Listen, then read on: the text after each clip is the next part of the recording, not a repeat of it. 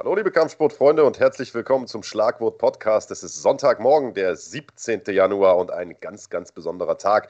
Nicht nur, weil wir eine starke UFC-Veranstaltung hinter uns haben, ins neue UFC-Jahr mit äh, viel Schwung gestartet sind, sondern vor allen Dingen, lieber Andreas Kranjotakis, äh, der da noch in München sitzt im Hotelzimmer, weil wir heute seit vielen, vielen Monaten zum ersten Mal wieder richtig live sind mit der Sendung. Juhu! Ja, juhu. Ich muss sagen, ich bin wirklich total aufgeregt. Ich bin, äh, ich bin auch gehypt und ihr seht, ich bin nicht zu Hause. Das heißt Zusatzherausforderungen, Hotel, Internet und so. Aber wir wollen euch natürlich regelmäßig äh, mit Live-Content versorgen, weil wir merken, dass ihr die Schlagwort Nation das extrem abfeiert. Du hattest gestern ja dieses Watch Together. Wir versuchen das in Zukunft gemeinsam zu machen. Aber auch da habt ihr uns einfach äh, gezeigt, dass das was ist, was ihr extrem abfeiert, was euch viel Spaß macht. Und ähm, deswegen ist unser Anspruch, so viel wie möglich Live-Content mit euch äh, zu machen, um euch, die Schlagwort Nation, ähm, noch mehr einbinden zu können. Das heißt, wir können jetzt live auf eure Fragen reagieren. Natürlich, also wir haben trotzdem irgendwie eine Struktur in der Sendung. Seid uns nicht böse, wenn wir nicht alle Fragen stellen ähm, und nicht auf alles eingehen können, aber auf die wichtigsten Sachen versuchen wir auf jeden Fall einzugehen. Also ja, ich bin total heiß. Kannst du diesen Brunftschrei nochmal machen, den du gerade gemacht hast, bevor wir live gegangen sind? Bestehst du darauf? also Big Daddy ist mega gehypt. Der ist hier gerade im Prinzip einen halben Blickflack geschlagen in seinem Hotelzimmer und hat da vor sich hingeschrien. Aber ich muss sagen, ich verstehe ihn, Mann. Ich habe auch voll Bock drauf. Live ist einfach immer noch was Besseres und das hat sich die letzten Tage, du sagst es, Andreas, immer wieder gezeigt, Mann. Also wenn wir diese Q&As gemacht haben, gestern das äh, Watch Together, das waren irgendwie drei Stunden. Da dachte ich mir am Anfang auch noch, Alter, wie kriegst du drei Stunden rum? Aber die Zeit ist ehrlich gesagt vergangen wie im Flug, denn ähm, mit der Community, Community zusammen äh, macht es einfach immer jede Menge, jede Menge Fun. Das muss, man, das muss man einfach so sagen. Jetzt haben wir euch auch wieder hier im äh, Podcast live dabei, freuen uns natürlich auf eure Fragen, freuen uns auf, eure, äh, auf euren Input, haben richtig Bock drauf und wir haben eine richtig fette Sendung auch vor uns. Wir sprechen natürlich über Khabib Nurmagomedov. Äh, es wurde ja gestern Abend gelüftet, was im geheimen Gespräch mit Dana White herausgekommen ist. Wir werden über die UFC-Veranstaltung von gestern Abend sprechen, werden über den Kampf von David Zawada sprechen, über diesen unglaublichen Main-Event und äh, ja, im, die gesamte unglaubliche Maincard sprechen. Wir haben noch viele, viele andere Themen mehr. Wir haben äh, ein kleines Snippet aus Holze, äh, das wir euch zeigen werden. Also äh, eine sehr, sehr volle Sendung. Deswegen würde ich sagen, äh, kommen wir ohne Umschweife auch direkt zum Aufmacher der Sendung. Das, weshalb wahrscheinlich die meisten jetzt hier auch auf das Thumbnail geklickt haben. Rabib Nurmagomedov, kehrt er nochmal zurück? Ja oder nein? Äh, wurde ja groß gehypt, dass äh, gestern im Laufe der UFC-Sendung die Antwort gegeben wird, ob ja oder nein. Am Ende, Andreas, war es ehrlicherweise ein Vielleicht. Es war ein klares Jein, sagen wir mal so. Und ähm, ich würde mal so, so sagen, ähm, wenn ich UFC-Präsident Dana White wäre, der ja vor allem anderen ist er ja Marketing-Genie. Also neben der Tatsache, dass er eine Sportliga und so am Start hat, ist er ja jemand, der immer darüber nachdenkt, wie kann ich Dinge vermarkten. Und wenn ich Dana White wäre und mich mit einem der größten Stars des Sports treffen würde, und äh, weiß ganz genau, alle stellen sich die Frage, kommt er zurück, kommt er nicht zurück, er ist ja noch Champion und so weiter und so fort. Es liegt da ganz viel dran. Ähm, und der würde mir sagen, nein, ich komme nicht zurück. Ich glaube, genau das, was Dana White gesagt hat, wäre meine Antwort in dem Moment. Ähm, siehst du es genauso? Ja, also schon, aber um ehrlich zu sein, also wenn du sagst, es ist ein klares Jein, ich glaube, ich glaube, er tendiert schon eher in Richtung Ja und sucht jetzt nur nach einem Grund dafür, das in irgendeiner Art und Weise auch vor sich selbst vielleicht zu rechtfertigen, dass er da sozusagen sein Wort bricht. Wir haben das jetzt natürlich ein bisschen plakativ äh, auch in der Schlagzeile sozusagen äh, draufgeschrieben, logischerweise. Ähm, denn Dana hat schon nicht Unrecht, als er da den Rücktritt verkündet hat. Das ist sicherlich aus einer gewissen Emotionalität heraus auch passiert. Der Vater kurz vorher gestorben, alles lief nicht so glatt im, im Fightcamp und du bist natürlich einfach froh, dass du einen der größten Kämpfe deiner Karriere so dominant gewinnst und sagst dir, gut, besser wird es jetzt wahrscheinlich nicht, aber der Typ ist Kämpfer durch und durch. Das haben wir schon bei vielen anderen Kämpfern auch gesehen. Das juckt einfach wieder in den Fingern und gerade im Leichtgewicht ist so viel los im Moment. Es gibt so viel potenziell starke Gegner und jetzt zu sagen, ich muss mal gucken, dass mich einer vom Hocker reißt, das klingt für mich so ein bisschen nach ich, ich brauche einfach nur einen guten Grund, um das zu tun, was ich eigentlich tief in mir drin eh tun will. Also ich, ich denke mal, da wird kein Weg dran vorbeiführen, dass wir den wiedersehen. Ich bin jetzt nur mal gespannt, gegen wen. Denn, ähm, wie gesagt, es sind da ja einige Möglichkeiten aufgezeigt worden. Es gibt äh, zwei große Leichtgewichtskämpfe nächstes Wochenende. McGregor gegen Poirier auf der einen Seite, Hooker gegen äh, Chandler auf der anderen. Dann haben wir da noch äh, Charles Oliveira rumspringen. Also fünf Kandidaten im Prinzip, die alle den guten Mann reizen. Der einzige, den er im Prinzip erstmal ausgeschlossen hat, ist GSP, Andreas. Äh, ja, und GSP hat es von seiner Seite offensichtlich ja auch ausgeschlossen. Insofern ähm, ist das eine Sache, die können wir schon mal aus der, aus der Gleichung rausnehmen. Ähm, hier gibt es ein paar, ein paar Leute, die sagen, ähm, weißt du, eigentlich kann ich dieses ganze Hin und Her mit äh, Habib gar nicht mehr hören. Apollo Space schreibt das hier rein. Ähm, kann ich verstehen. Ich äh, finde es natürlich auch auf der einen Seite, okay, dann, dann mach halt entweder ganz oder gar nicht. Ähm, auf der anderen Seite macht es natürlich schon Spaß, darüber zu sprechen. Da äh, würde ich jetzt einmal ganz kurz vielleicht einsteigen. Wir haben hier diese fünf Optionen genannt und vielleicht gehen wir die mal kurz Schritt für Schritt durch, und, um dann zu gucken, welches Szenario ist, ist relevant. Also fangen wir mal hinten an. Er hat gesagt, Charles Oliveira hat ihm gut gefallen. Glaube ich ihm ungesehen. Ich glaube auch, dass es stilistisch cool wäre, weil Oliveira ein brandgefährlicher Bodenkämpfer ist. Aber, also das hat er ja schon gesehen. Und so nach dem Motto, zeigt mir mal was, das mich wieder zurückbringt. Wenn es ihn jetzt so sehr überzeugt hätte, dann hätte er ja schon gesagt, okay, egal was passiert, Oliveira, habe ich Bock drauf. Ähm, also das würde ich mal äh, auch rausstreichen aus der Gleichung. Da haben wir noch vier. Ähm, dann, wen haben wir noch, wen haben wir noch auf der, äh, auf der Uhr, den wir vielleicht rausnehmen können aus der Gleichung? Ich glaube, Chandler.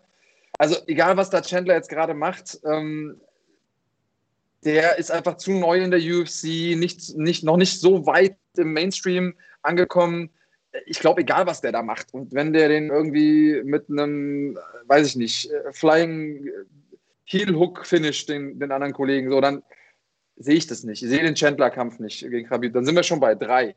Ähm, ja, und dann, weiß ich nicht, wie siehst du die anderen drei?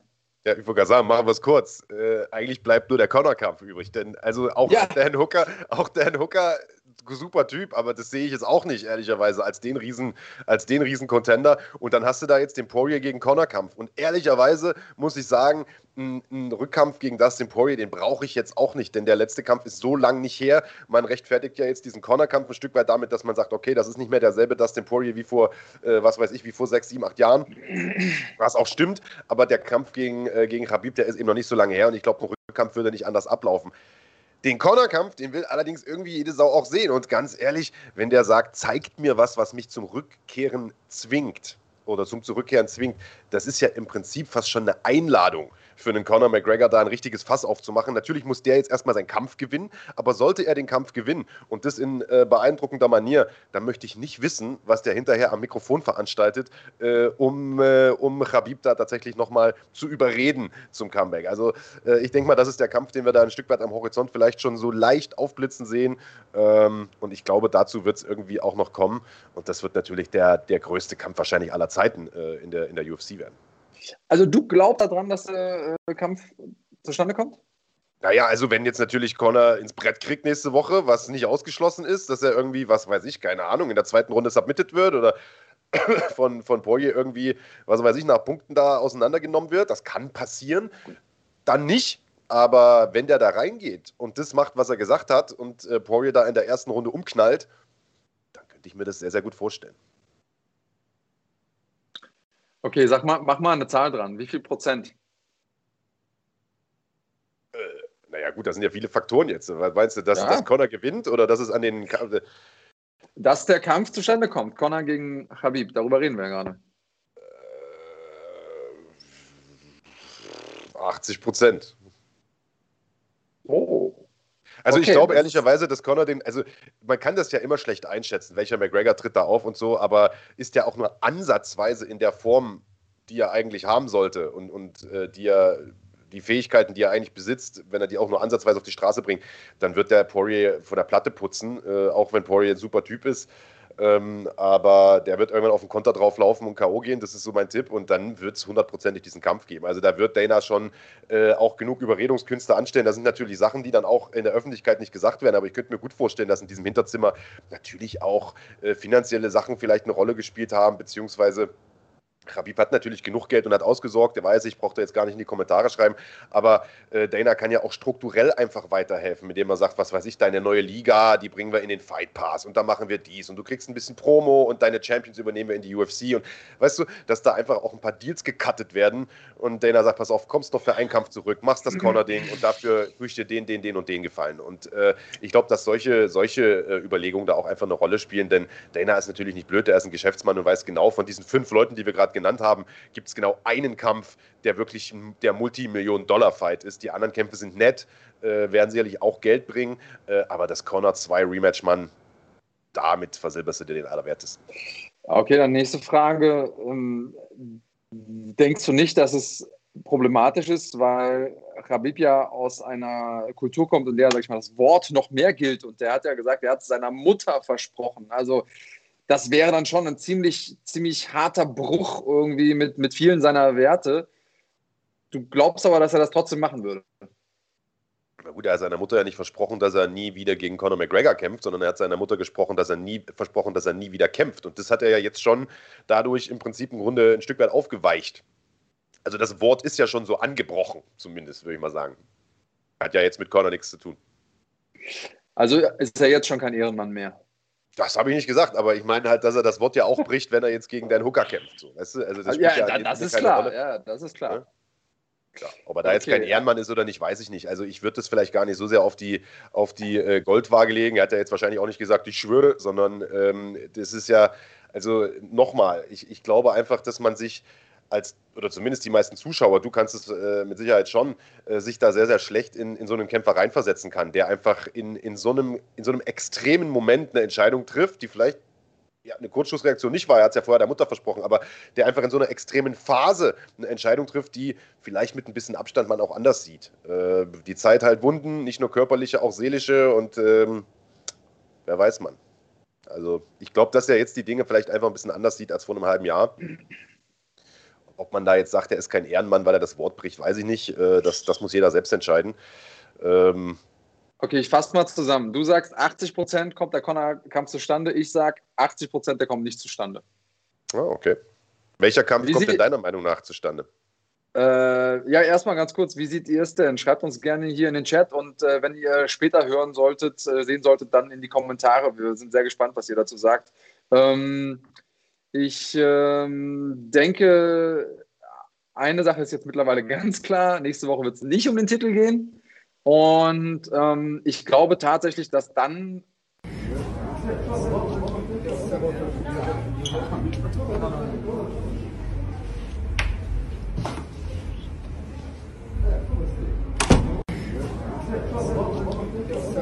Dass die beiden um den Titel kämpfen werden und dann wird es wahrscheinlich der Gewinner aus äh, Dustin äh, und Connor gegen Charles Oliveira. Das ist so mein, mein Tipp im Moment. Naja, lassen wir uns mal also, Das wäre natürlich die lahme Variante, wenn wir ehrlich sind. Ja, gut, aber immer noch, immer noch aufregend genug. Aber alles, wobei jetzt irgendwie Habib und, und Connor nicht in, in, zusammen im Cage stehen, ist natürlich lahmer und äh, nicht, zu, nicht zu toppen. Ne? Ja, wir gucken mal, Alter. Also letztlich müssen wir es abwarten. Ich finde es halt lustig, dass das gestern so ein bisschen gehypt wurde, als heute Abend verkünden wir die Wahrheit und dann äh, ja. kommt das große Announcement und es ist im Prinzip so ein Jein. Äh, und wir werden vertröstet auf nächste Woche. Also im Prinzip war der angekündigte Teaser auf die Veranstaltung gestern ein weiterer Teaser auf die Veranstaltung nächste Woche. Wir werden also nicht drum herum kommen, uns den Pay-Per-View anzugucken. Ähm, also wir beide, wir beide ja sowieso nicht. und äh, sind wir mal gespannt, wer da stark performt und was sich in den nächsten Wochen tut. Übrigens, das hat ja Dana auch noch gesagt, Habib reist ab, wird also nicht äh, in der Halle sein für die, äh, bei der Veranstaltung beim Cornerkampf, sondern er reist jetzt unter der Woche ab. Und zwar reist er aber nicht nach Hause, äh, nach Dagestan, sondern er reist nach Las Vegas, wo äh, er sich äh, in der kommenden Woche oder in der darauffolgenden Woche dann nochmal mit Dana trifft. Und bis dahin ist ja dann sozusagen das Ergebnis des Cornerkampfes auch raus. Und ich denke mal, dann werden wir auch schlauer sein. Dann wird wahrscheinlich sich mal an den Tisch gesetzt und verhandelt. Und ganz ehrlich, der reist ja mit Sicherheit auch nicht umsonst nach Las Vegas. Also ich glaube, auch da sind schon die ersten Weichen gestellt zu einer Kooperation, was seine Liga angeht, Eagle Fighting Championship, die im Übrigen äh, am Freitag ja auch ihre, ihre mehr oder weniger Debütveranstaltung hatten oder ihre erste große Kooperation mit UAE Warriors. Das konnte man sich in Deutschland auch kostenlos angucken. Da waren einige starke Talente dabei, die wir mit Sicherheit auch bald in der UFC sehen werden. Und äh, ich denke, das wird auch der Grund sein, warum er nach Vegas fliegt und sich dann mit Dana White trifft. Also gedulden wir uns noch ein paar Tage. In spätestens zwei Wochen sind wir wahrscheinlich dann äh, irgendwie auch ein Stück weit schlauer. Ähm, so lange müssen wir tatsächlich die Füße noch stillhalten, so wie es aussieht. So sieht's aus. Ähm, ja, lass uns mal über das sprechen, was letzte Nacht passiert ist, denn das war einiges aus meiner Sicht. Ähm, wo fangen wir an? Ähm, ich würde sagen, wir gucken erstmal zurück auf die Veranstaltung gestern Abend und äh, auf die Tipps, die äh, wir gemacht haben, denn das Tippspiel ist ja nun wieder losgegangen mit der ersten UFC-Veranstaltung des Jahres, diesmal mit der Neuerung, dass nicht nur du und ich gegeneinander tippen, sondern auch die Schlagwort Nation da ein Stück weit involviert ist. Das heißt, wir haben eure Tipps oder die Tipps der, der Kanalmitglieder, die auch finanziell supporten, äh, die haben wir äh, zusammengezählt, sozusagen als Schwarmintelligenz tippt ihr gegen uns mit. Und ich muss ganz ehrlich sagen, äh, da habt ihr euch gar nicht so schlecht geschlagen, um nicht zu sagen, ihr habt euch genauso gut geschlagen wie der Herr Kranjotakis, habt nämlich genauso viele Punkte abgeräumt. Der Einzige, äh, der richtig, richtig ver verkackt hat, äh, der war diesmal ich. aber äh, dazu gleich mehr muss man aber ehrlicherweise auch sagen, dass das daran lag, dass es gestern sehr, sehr viele überraschende Ergebnisse auch gab. Und es war eine durchaus spektakuläre Veranstaltung, Andreas Kanjotakis. Äh, das war sie, was man bei der Undercard gar nicht so gedacht hätte. Und ähm, ich würde sagen, wir fangen erstmal mit, dem, mit der Maincard an bis zum Co-Main-Event. Dann besprechen wir äh, David, weil der quasi das deutsche Main-Event war. Und dann gehen wir mal auf Max Holloway ein. So, bist du zufrieden mit der, mit der Reihenfolge? Ähm, Bin ich. Okay, sehr gut. Äh, Undercard waren alle, alles Decisions zwei davon Split Decisions. Und dann hatte man schon gedacht, so, oha, die UFC hat Großes vor. Die haben ja äh, mit ABC einen äh, neuen Netzwerkpartner gehabt, also äh, Kabelfernsehpartner in den USA, ähm, wo früher auch die ganzen Ali-Kämpfe liefen und so. Und die wollten natürlich performen. Und ähm, dann hat es ehrlich gesagt auch ein bisschen gurkig angefangen wieder. Und ähm, vielleicht mal ganz kurz dazu. In dem Kampf äh, Dusko Todorovic gegen äh, Punaele Soriano fliegt Todorovic einfach der Mundschutz raus, obwohl der schon wirklich angeklingelt war. Und fliegt nicht nur raus, sondern fliegt in diese, in diese Lücke zwischen Matze und Cage. Hast du sowas schon mal gesehen? Also egal jetzt auf nationalen, internationalen Events, du hast ja auch schon einige Kämpfe gesehen. Äh, das habe ich in der Form noch nicht gesehen. Äh, was aber neulich auch tatsächlich erst passiert ist, auch bei einer UFC-Veranstaltung, also äh, vor einem Monat oder vor zwei Monaten erst, ist, dass der Mundschutz irgendwie, ich glaube, unter den Cage geflogen ist. Also da ist tatsächlich noch einer unter den Cage gekrochen. Ich glaube sogar der Ref selbst und hat den vorgeholt. Das, das war neulich mal, das war auch so ein First, was ich noch nicht kannte, aber dass der tatsächlich in diese Ritze rutscht und ich weiß noch, Herb Dean sagt so, okay, zweiten Mundschutz bitte und die Ecke guckt sich so an, hä? die meisten haben nicht mal einen guten Mundschutz, so, weißt du, wo du dich immer drüber aufregst. Und der fragt nach dem zweiten. So, und da war natürlich die Kacke schon mal richtig am Dampfen. Und äh, Gott sei Dank hat der Typ sich den dann aber selber wieder rausgeholt, der Tudorovic. Also der ist dann direkt da mit seinen langen Armen irgendwie unter diese Matte gekrochen und hat sich das Ding wieder rausgeholt. Wahrscheinlich so die ganzen, die ganzen Staubmilben erstmal abgewischt und das Ding wieder rein in die Fresse und dann ging es weiter. Aber äh, ich bin bei dir, ähm, das hat Dana ja auch selbst gesagt, Dana White, der meinte, Mensch, das ging ja richtig beschissen los, nur Punktentscheidung im Vorprogramm, obwohl da einige interessante Kämpfe auch bei waren. Und er hat gesagt, ABC ist halt super strikt, auch was die Zeit, was das Zeitfenster anging. Das heißt, die hätten uns ja. tatsächlich Punkt, äh, also Punkt sozusagen zur vollen Stunde dann den Saft abgedreht, äh, weil danach irgendwie Lokalnachrichten kamen. Das heißt, wenn das ein bisschen überzogen hätte, was bei der UFC ja durchaus mal vorkommen kann, dann äh, hätte man im schlimmsten Fall das Ende des Hauptkampfes nicht gesehen. Das wäre natürlich eine Katastrophe gewesen. So, und dann hast du da äh, fünf Vorkämpfe und alle fünf gehen über die volle Distanz. Das sind immer schlechte Vorzeichen. Aber ähm, was, wie du gesagt gurkig losging, hat sich am Ende als tatsächlich eine sehr, sehr äh, spektakuläre Maincard entpuppt und äh, das ging dann direkt auch bei diesem ersten Kampf los. Punja Helle Soriano gegen Dusko Todorovic, zwei ungeschlagene äh, Talente, beide über die Contender-Serie gekommen, beide einen Sieg in der UFC gehabt, beide sehr, sehr äh, dominant diese Kämpfe auch gewonnen beide äh, Kämpfer, die ihre Gegner gern auf den Boden bringen. Soriano starker Ringer, Todorovic guter Grappler äh, und beide aber auch äh, im Stand nicht, nicht äh, gerade unversiert. Ähm, und Soriano, der jetzt eine längere Pause hinter sich hatte, hat sich wahrscheinlich gedacht, wisst ihr was, wenn ich jetzt hier zurückkomme nach über einem Jahr Pause, dann will ich das Ding auf jeden Fall auch vorzeitig beenden. Und das hat er auf jeden Fall gemacht, alter Schwede. Ja, beide viele Erstrunden-Finishes, also beide Finisher vor den Herren. Und äh, Todorovic, jemand, der jetzt nochmal explizit erwähnt hat, auch der UFC gegenüber, ähm, wie stolz er auch auf den Sieg war gegen Alexander Popek, den er ja. geschlagen hatte bei der Dana White Contender Serie. Ähm, also da vielleicht nochmal Grüße raus äh, oder hier um die Ecke, der ist ja hier in München, ähm, an Popek, der definitiv jemand ist, den wir auf dem Zettel haben sollten. Und äh, der ist mit 10-0 da angetreten, brandgefährlicher Typ. Einer von beiden musste seine, äh, ja, seine Null verlieren. Das ist natürlich immer ein großes Ding. Und äh, Punahele Soriano, der sah richtig, richtig gut aus. Sah einfach aus wie der bessere Mann. Ja, also der hat den Popek allerdings nicht in der Contender-Serie geschlagen, sondern mal oh. irgendwie vor Jahren da in Kroatien bei dieser FFC-Serie. Äh, in der Contender-Serie hatte Popek gegen den Jamal Hill äh, verloren, der ja inzwischen auch so äh, in der UFC rasiert. Aber äh, völlig richtig, das hat er äh, tatsächlich nochmal betont, dass er auf diesen Sieg sehr, sehr stolz ist. Äh, völlig zusammenhangslos auch betont, muss man mal sagen. Also von daher sozusagen Props nochmal an. und ich muss sagen, ich war ein bisschen überrascht davon, dass, dass Todorovic im Stand so schlecht aussah gegen den Soriano. Ich hatte ja auch auf Todorovic getippt. Der hatte in der Vergangenheit eigentlich immer gut ausgesehen im Stand. Hat äh, daheim in Serbien auch den Michel Pereira besiegt, durch TKO besiegt, muss man sagen, der ja auch ein sehr, sehr spektakulärer Standkämpfer ist, aber hat irgendwie von Beginn an Probleme gehabt mit Soriano. Äh, hat immer wieder die linke, die linke gefressen und äh, ich glaube, ist dreimal runtergegangen von dem Ding und beim dritten Mal hat sich, äh, hat sich Herb Dean dann immer gedacht, wisst ihr was, Alter, jetzt ist aber gut hier und hat ihn dann aus dem Kampf genommen und Todorovic hat sich da auch gar nicht drüber, drüber beschwert. Soriano hat zwar im Nachgang gesagt, ich war ein bisschen überrascht, denn äh, der war noch so an meinem, an meinem Bein dran, hat irgendwie so, ich sag mal, im, im Autopilotenmodus versucht, den noch runterzuholen oder, oder, oder sich irgendwie aktiv zu verteidigen, aber aus meiner Sicht völlig gerechtfertigter Abbruch. Wie siehst du das? Ja, also man, wenn man jetzt nur die Szene sieht, in der abgebrochen wurde, würde ich auch sagen, na, aber wenn man den Kampf als Ganzes betrachtet oder die Runde als Ganzes betrachtet, ähm, es gab so viele Knockdowns in dieser Runde. Und ja. wenn man weiß, was das so mit dem Gehirn macht, ähm, da hat Max Holloway ja später äh, noch ein bisschen was dazu gesagt, komme ich, komm ich nachher nochmal drauf. Ähm, das ist natürlich was, was man mitbedenken muss und was natürlich Herb Dean als super erfahrener Judge, der er ist, mitbedenkt also wenn da jemand fünf, sechs Knockdowns bekommt in einer Runde, irgendwann ist dann auch mal gut, um, um einfach auch den, den Kämpfer zu retten vor seiner eigenen Toughness, muss man schon sagen. Ja, ja, sehe ich genauso. Also, es waren ja nicht nur die Knockdowns. Er hat ja auch so äh, ein paar richtig gute Bretter bekommen.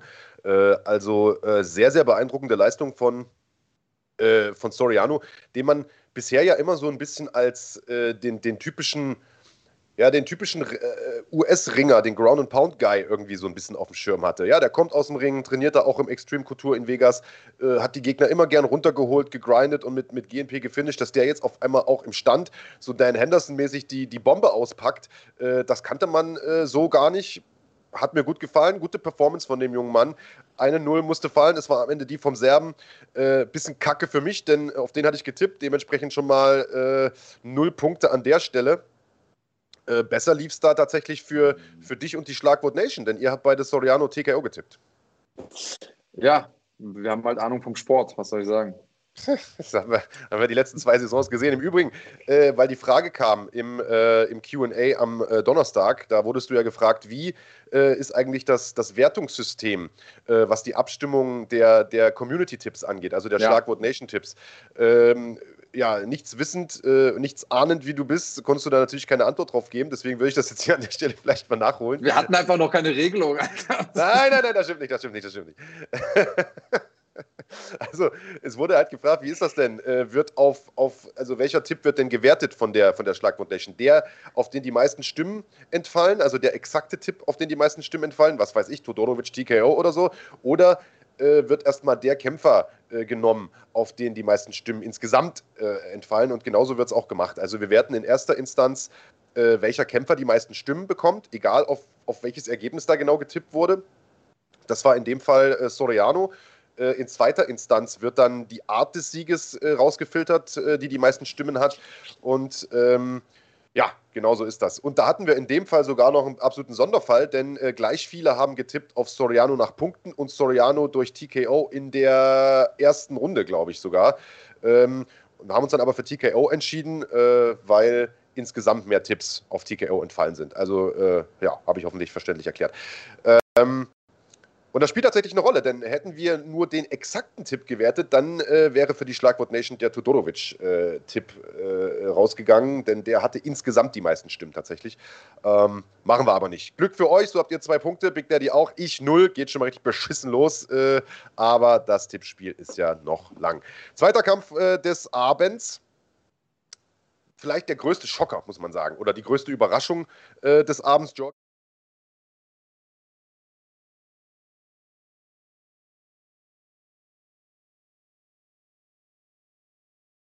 Der den K.O. kriegt, denn die Chirico ist in seiner Karriere noch nie K.O. gegangen.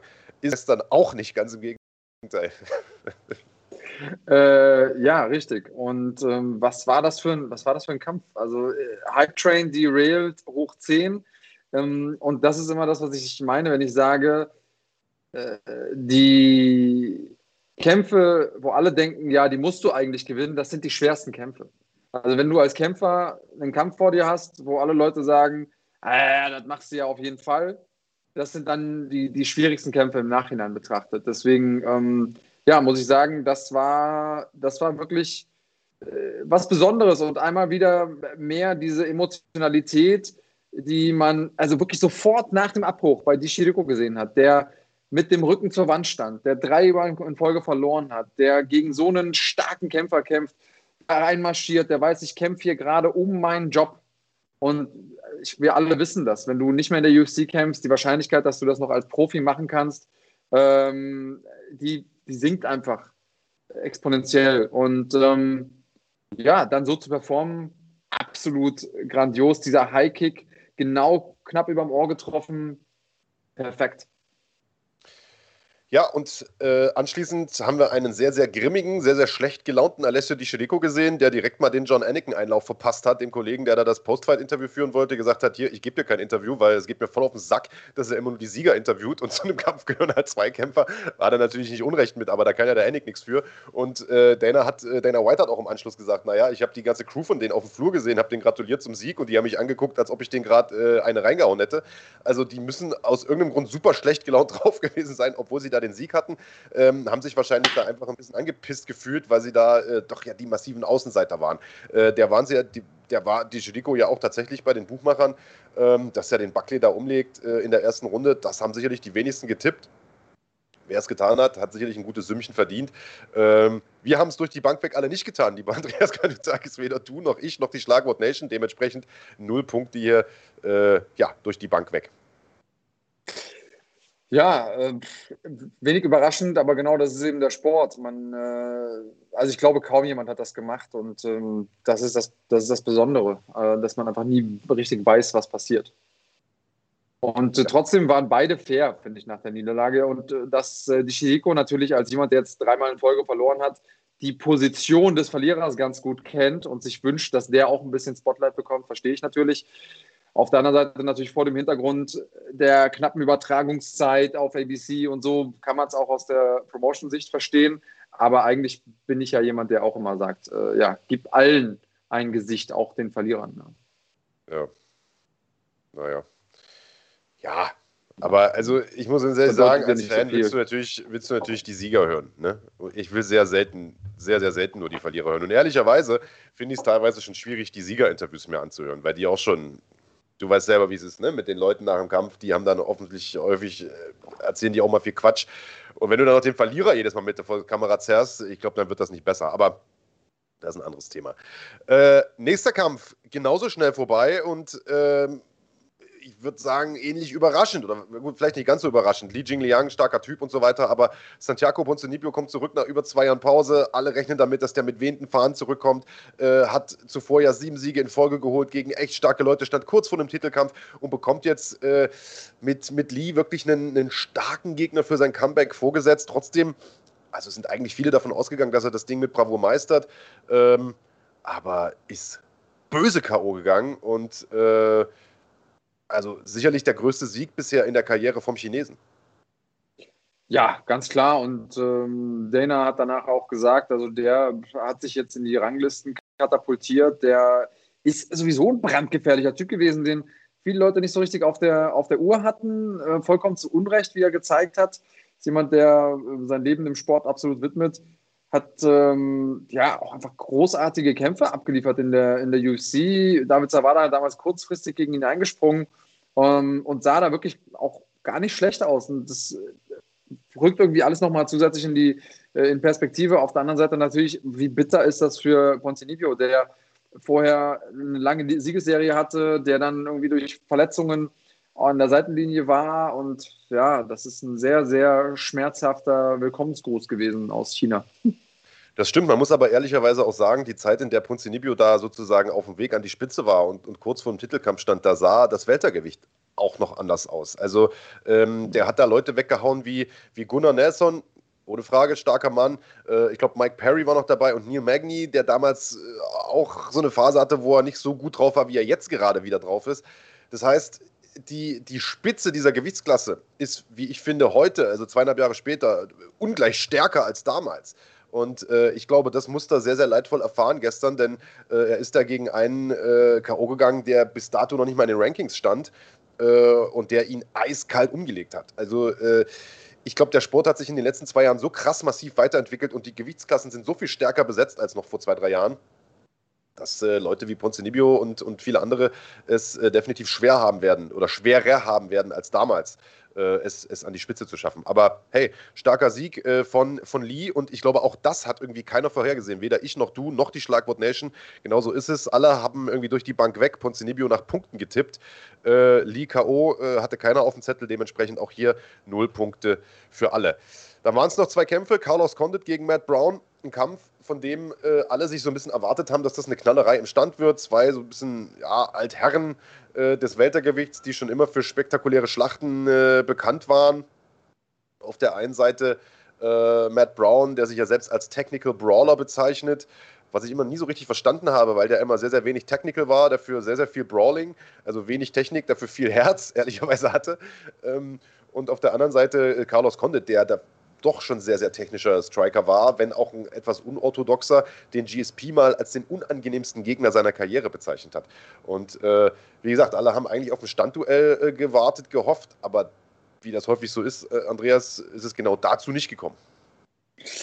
Ja, aber auf der anderen Seite war es für mich ein trotzdem super aufregender Kampf. Also ja, da hat man alles, alles gesehen, was äh, MMA ausmacht, finde ich. Die Sachen, die Sequenzen im Stand die waren großartig. Ähm, dieser Takedown von Carlos Condit, wo er, also wer es nicht gesehen hat, der ist einfach irgendwann einen Schritt hinter, einen halben Schritt hinter Brown gegangen und hat den dann über sein Bein geworfen, also so einen sehr außergewöhnlichen ähm, Trip-Takedown, Outside-Trip-Takedown gemacht. Ähm, und das ist ja immer so ein bisschen über die Karriere von Condit hinweg sein Problem gewesen. Also das Ringen, vor allen Dingen sein defensives Ringen, weil er im Stand brandgefährlicher Kickboxer ist, dieses Volumen schlägt ähm, und da einfach auch diesen, diesen, diesen Momentumwechsel mal wieder reinbringt. Und auf der anderen Seite ähm, aber immer wieder auf dem Boden landet und zwar vom Rücken aus gefährlich ist, aber dann noch nicht so gefährlich, dass äh, die Leute sich nicht trauen, ihn auf den Boden zu nehmen. Aber das war geil. Es ging vor und zurück, äh, Sweeps und äh, schöne Techniken, gute Positionen. Also für mich war das wirklich eine Augen Augenweide. Kann man so sagen. Und äh, Connet hat im Nachgang auch gesagt: Mensch, eigentlich äh, habe ich mich echt gut gefühlt heute, comfortable. Also, äh, es hat sich sehr angenehm angefühlt. Ich habe geflowt, äh, einfach weil er sich jetzt mal auf Sachen verlassen hat, die er eigentlich schon ein Leben lang beherrscht. Er sagt, ich ringe seit ich neun Jahre alt bin, ich muss es nur, ich muss es nur buchstäblich auf die Matte bringen. Und das hat er, das hat er gestern gezeigt. Äh, jetzt muss man natürlich sagen, äh, wenn er gegen starken Ringer antritt, also gerade im Weltergewicht, ich denke da jetzt mal an Leute wie den Kamaro Usman, weiß ich nicht, ob er da so float, was sein Ringen angeht. Ähm, aber äh, grundsätzlich hat er gezeigt, dass er auf jeden Fall noch nicht zum ganz alten Eisen gehört. Es war ja der letzte Kampf in seinem UFC-Vertrag auch. Und äh, darauf angesprochen sagte äh, der UFC-Präsident Dana White im Nachgang, echt, wusste ich gar nicht, nicht. Äh, ich liebe Carlos Condit, also so, ich übersetze es mal auf Deutsch, scheißegal, äh, wie denn seine Bilanz ist oder äh, wie, wie, wie viele Kämpfe der noch im Vertrag hat, der wird so lange hier kämpfen, wie er möchte. Äh, das hat er sich verdient. Und ehrlicherweise hat er das ja auch. Also, das ist tatsächlich einer der, äh, der letzten übrig gebliebenen, der alten Garde, so, die vor zehn Jahren da halt wirklich an der Spitze mitgemischt haben. Und ey, wenn er solche Performances abliefert wie gestern äh, gegen solche Gegner, äh, ist das auch in Ordnung. Also ich glaube, der wird nie wieder nach dem Titel greifen, aber äh, ich sag mal so Kämpfe, was weiß ich, wie, wie gegen Matt Brown, Donald Cerrone, so diese, diese Kategorie Kämpfer, das kann ich mir durchaus vorstellen, warum nicht. Ja, also ich glaube jetzt, dass er nochmal irgendwie eine Titelchance bekommt, halte ich jetzt auch für äh, außergewöhnlich ähm, oder unwahrscheinlich. Aber hey, ich gucke mir den gerne an. Ich bin ein absoluter Fan und äh, mache das gerne immer wieder. Ja, lassen wir mal noch auswerten, wie das hier, äh, wie das hier ausgegangen ist, äh, was die Tipps angeht. Denn tatsächlich hatten alle beteiligten Parteien hier Condit vorn. Du und die Schlagwort Nation haben gesagt Punkte. Ich habe gesagt TKO. Das hat leider nicht geklappt, auch wenn ein paar Mal kurz davor sagen. Dementsprechend nur ein Punkt für mich, jeweils zwei für euch, äh, ihr Säcke. Und äh, da sieht es dann schon relativ schlecht aus äh, für den, für den Tippspiel King der vergangenen beiden Saisons. Und ich hatte nur noch einen Kampf, auf dem ich zumindest ein bisschen Schadensbegrenzung äh, betreiben konnte, aber auch das hat leider nicht funktioniert. Ähm, aus seiner Sicht nicht, aus Max Holloways Sicht hat es sehr gut funktioniert. Ja. Und dann machen wir jetzt doch erst den Hauptkampf äh, und, ähm, und dann erst ähm, und dann erst David oder wie? Weil wir wollten eigentlich jetzt erst David machen und dann Holloway. Hm, stimmt. Hast natürlich recht. Wir können auch erst über David sprechen. Beziehungsweise würde ich sagen, wenn wir jetzt eh einen kleinen Break drin haben, nutzen wir den direkt mal, äh, wenn die Spannungskurve steigt und wir die zwei wichtigsten Kämpfer aus deutscher Sicht vor allen Dingen äh, noch vor uns haben. Und äh, weisen erstmal auf unseren Sponsor hin, den wir ja äh, seit vergangener Woche mit an Bord haben. Vielen Dank an der Stelle, äh, nämlich nanosquad.de, deinen Shop für CBD-Produkte. Bei Nanosquad bekommt ihr hochwertige Cannabidiol-Produkte, die in Zusammenarbeit mit Wissenschaftlern und Athleten speziell für Sportler entwickelt werden. In höchster Qualität und natürlich frei von psychoaktivem THC. Für die Leute, die es nicht wissen, CBD wirkt entzündungshemmend, verhindert Muskelrückgang, verbessert den Schlaf-Wachrhythmus und unterstützt den Körper dadurch besonders bei der Regeneration. MMA-Kämpfer wie Felix Schifffahrt, Marc Dussis und Alexander Popek haben sich davon bereits überzeugt und verwenden Nanosport-Produkte in ihrer täglichen Routine. Weitere Informationen und Produkte von Nanosquad findet ihr auf nanosquad.de oder auf der Internetseite, Instagram-Seite at the Nano Squad. Mit dem Code Fighting10 bekommt ihr sogar 10% Rabatt. Der Versand ist kostenlos und erfolgt innerhalb von ein bis zwei Werktagen. Also besten Dank an die Jungs von Nano Squad, die Jungs und Mädels von Nano Squad. Ihr seid eine coole Truppe, die Produkte von euch sind super ähm, und äh, können wir nur so weiterempfehlen. Und übrigens, weil sich da neulich einer darüber aufgeregt hat, äh, äh, warum lest ihr das denn ab? Äh, äh, dann promotet das doch nicht, wenn ihr euch nicht auskennt. Alter, das ist eine Werbeanzeige mit einem vorgefertigten Text Sollen wir das auswendig lernen oder was? Natürlich wird das abgelesen, aber ähm, gut. Hate, in, dem Zusammenhang, in, dem Zusammenhang, in dem Zusammenhang, Marc, sag mal zehnmal schnell hintereinander Cannabidiol. Cannabidiol, Cannabidiol, Cannabidiol, Cannabidiol, Cannabidiol, Cannabidiol, Cannabidiol, Cannabidiol, Cannabidiol, Cannabidiol, Cannabidiol.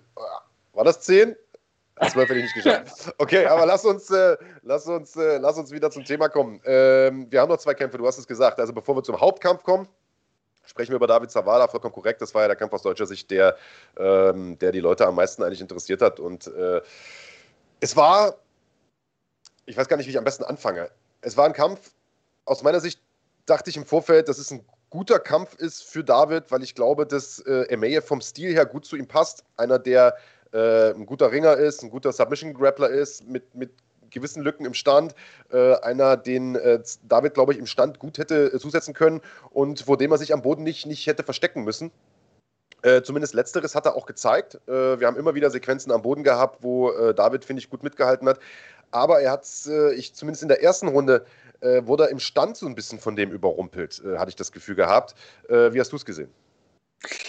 Ähm, ja, er war, glaube ich, mit der Pace ein bisschen nicht überfordert, aber sie hat ihn überrascht. Also, dass ähm, sein Gegner so nach vorne gegangen ist, mit der Frequenz nach vorne gegangen ist.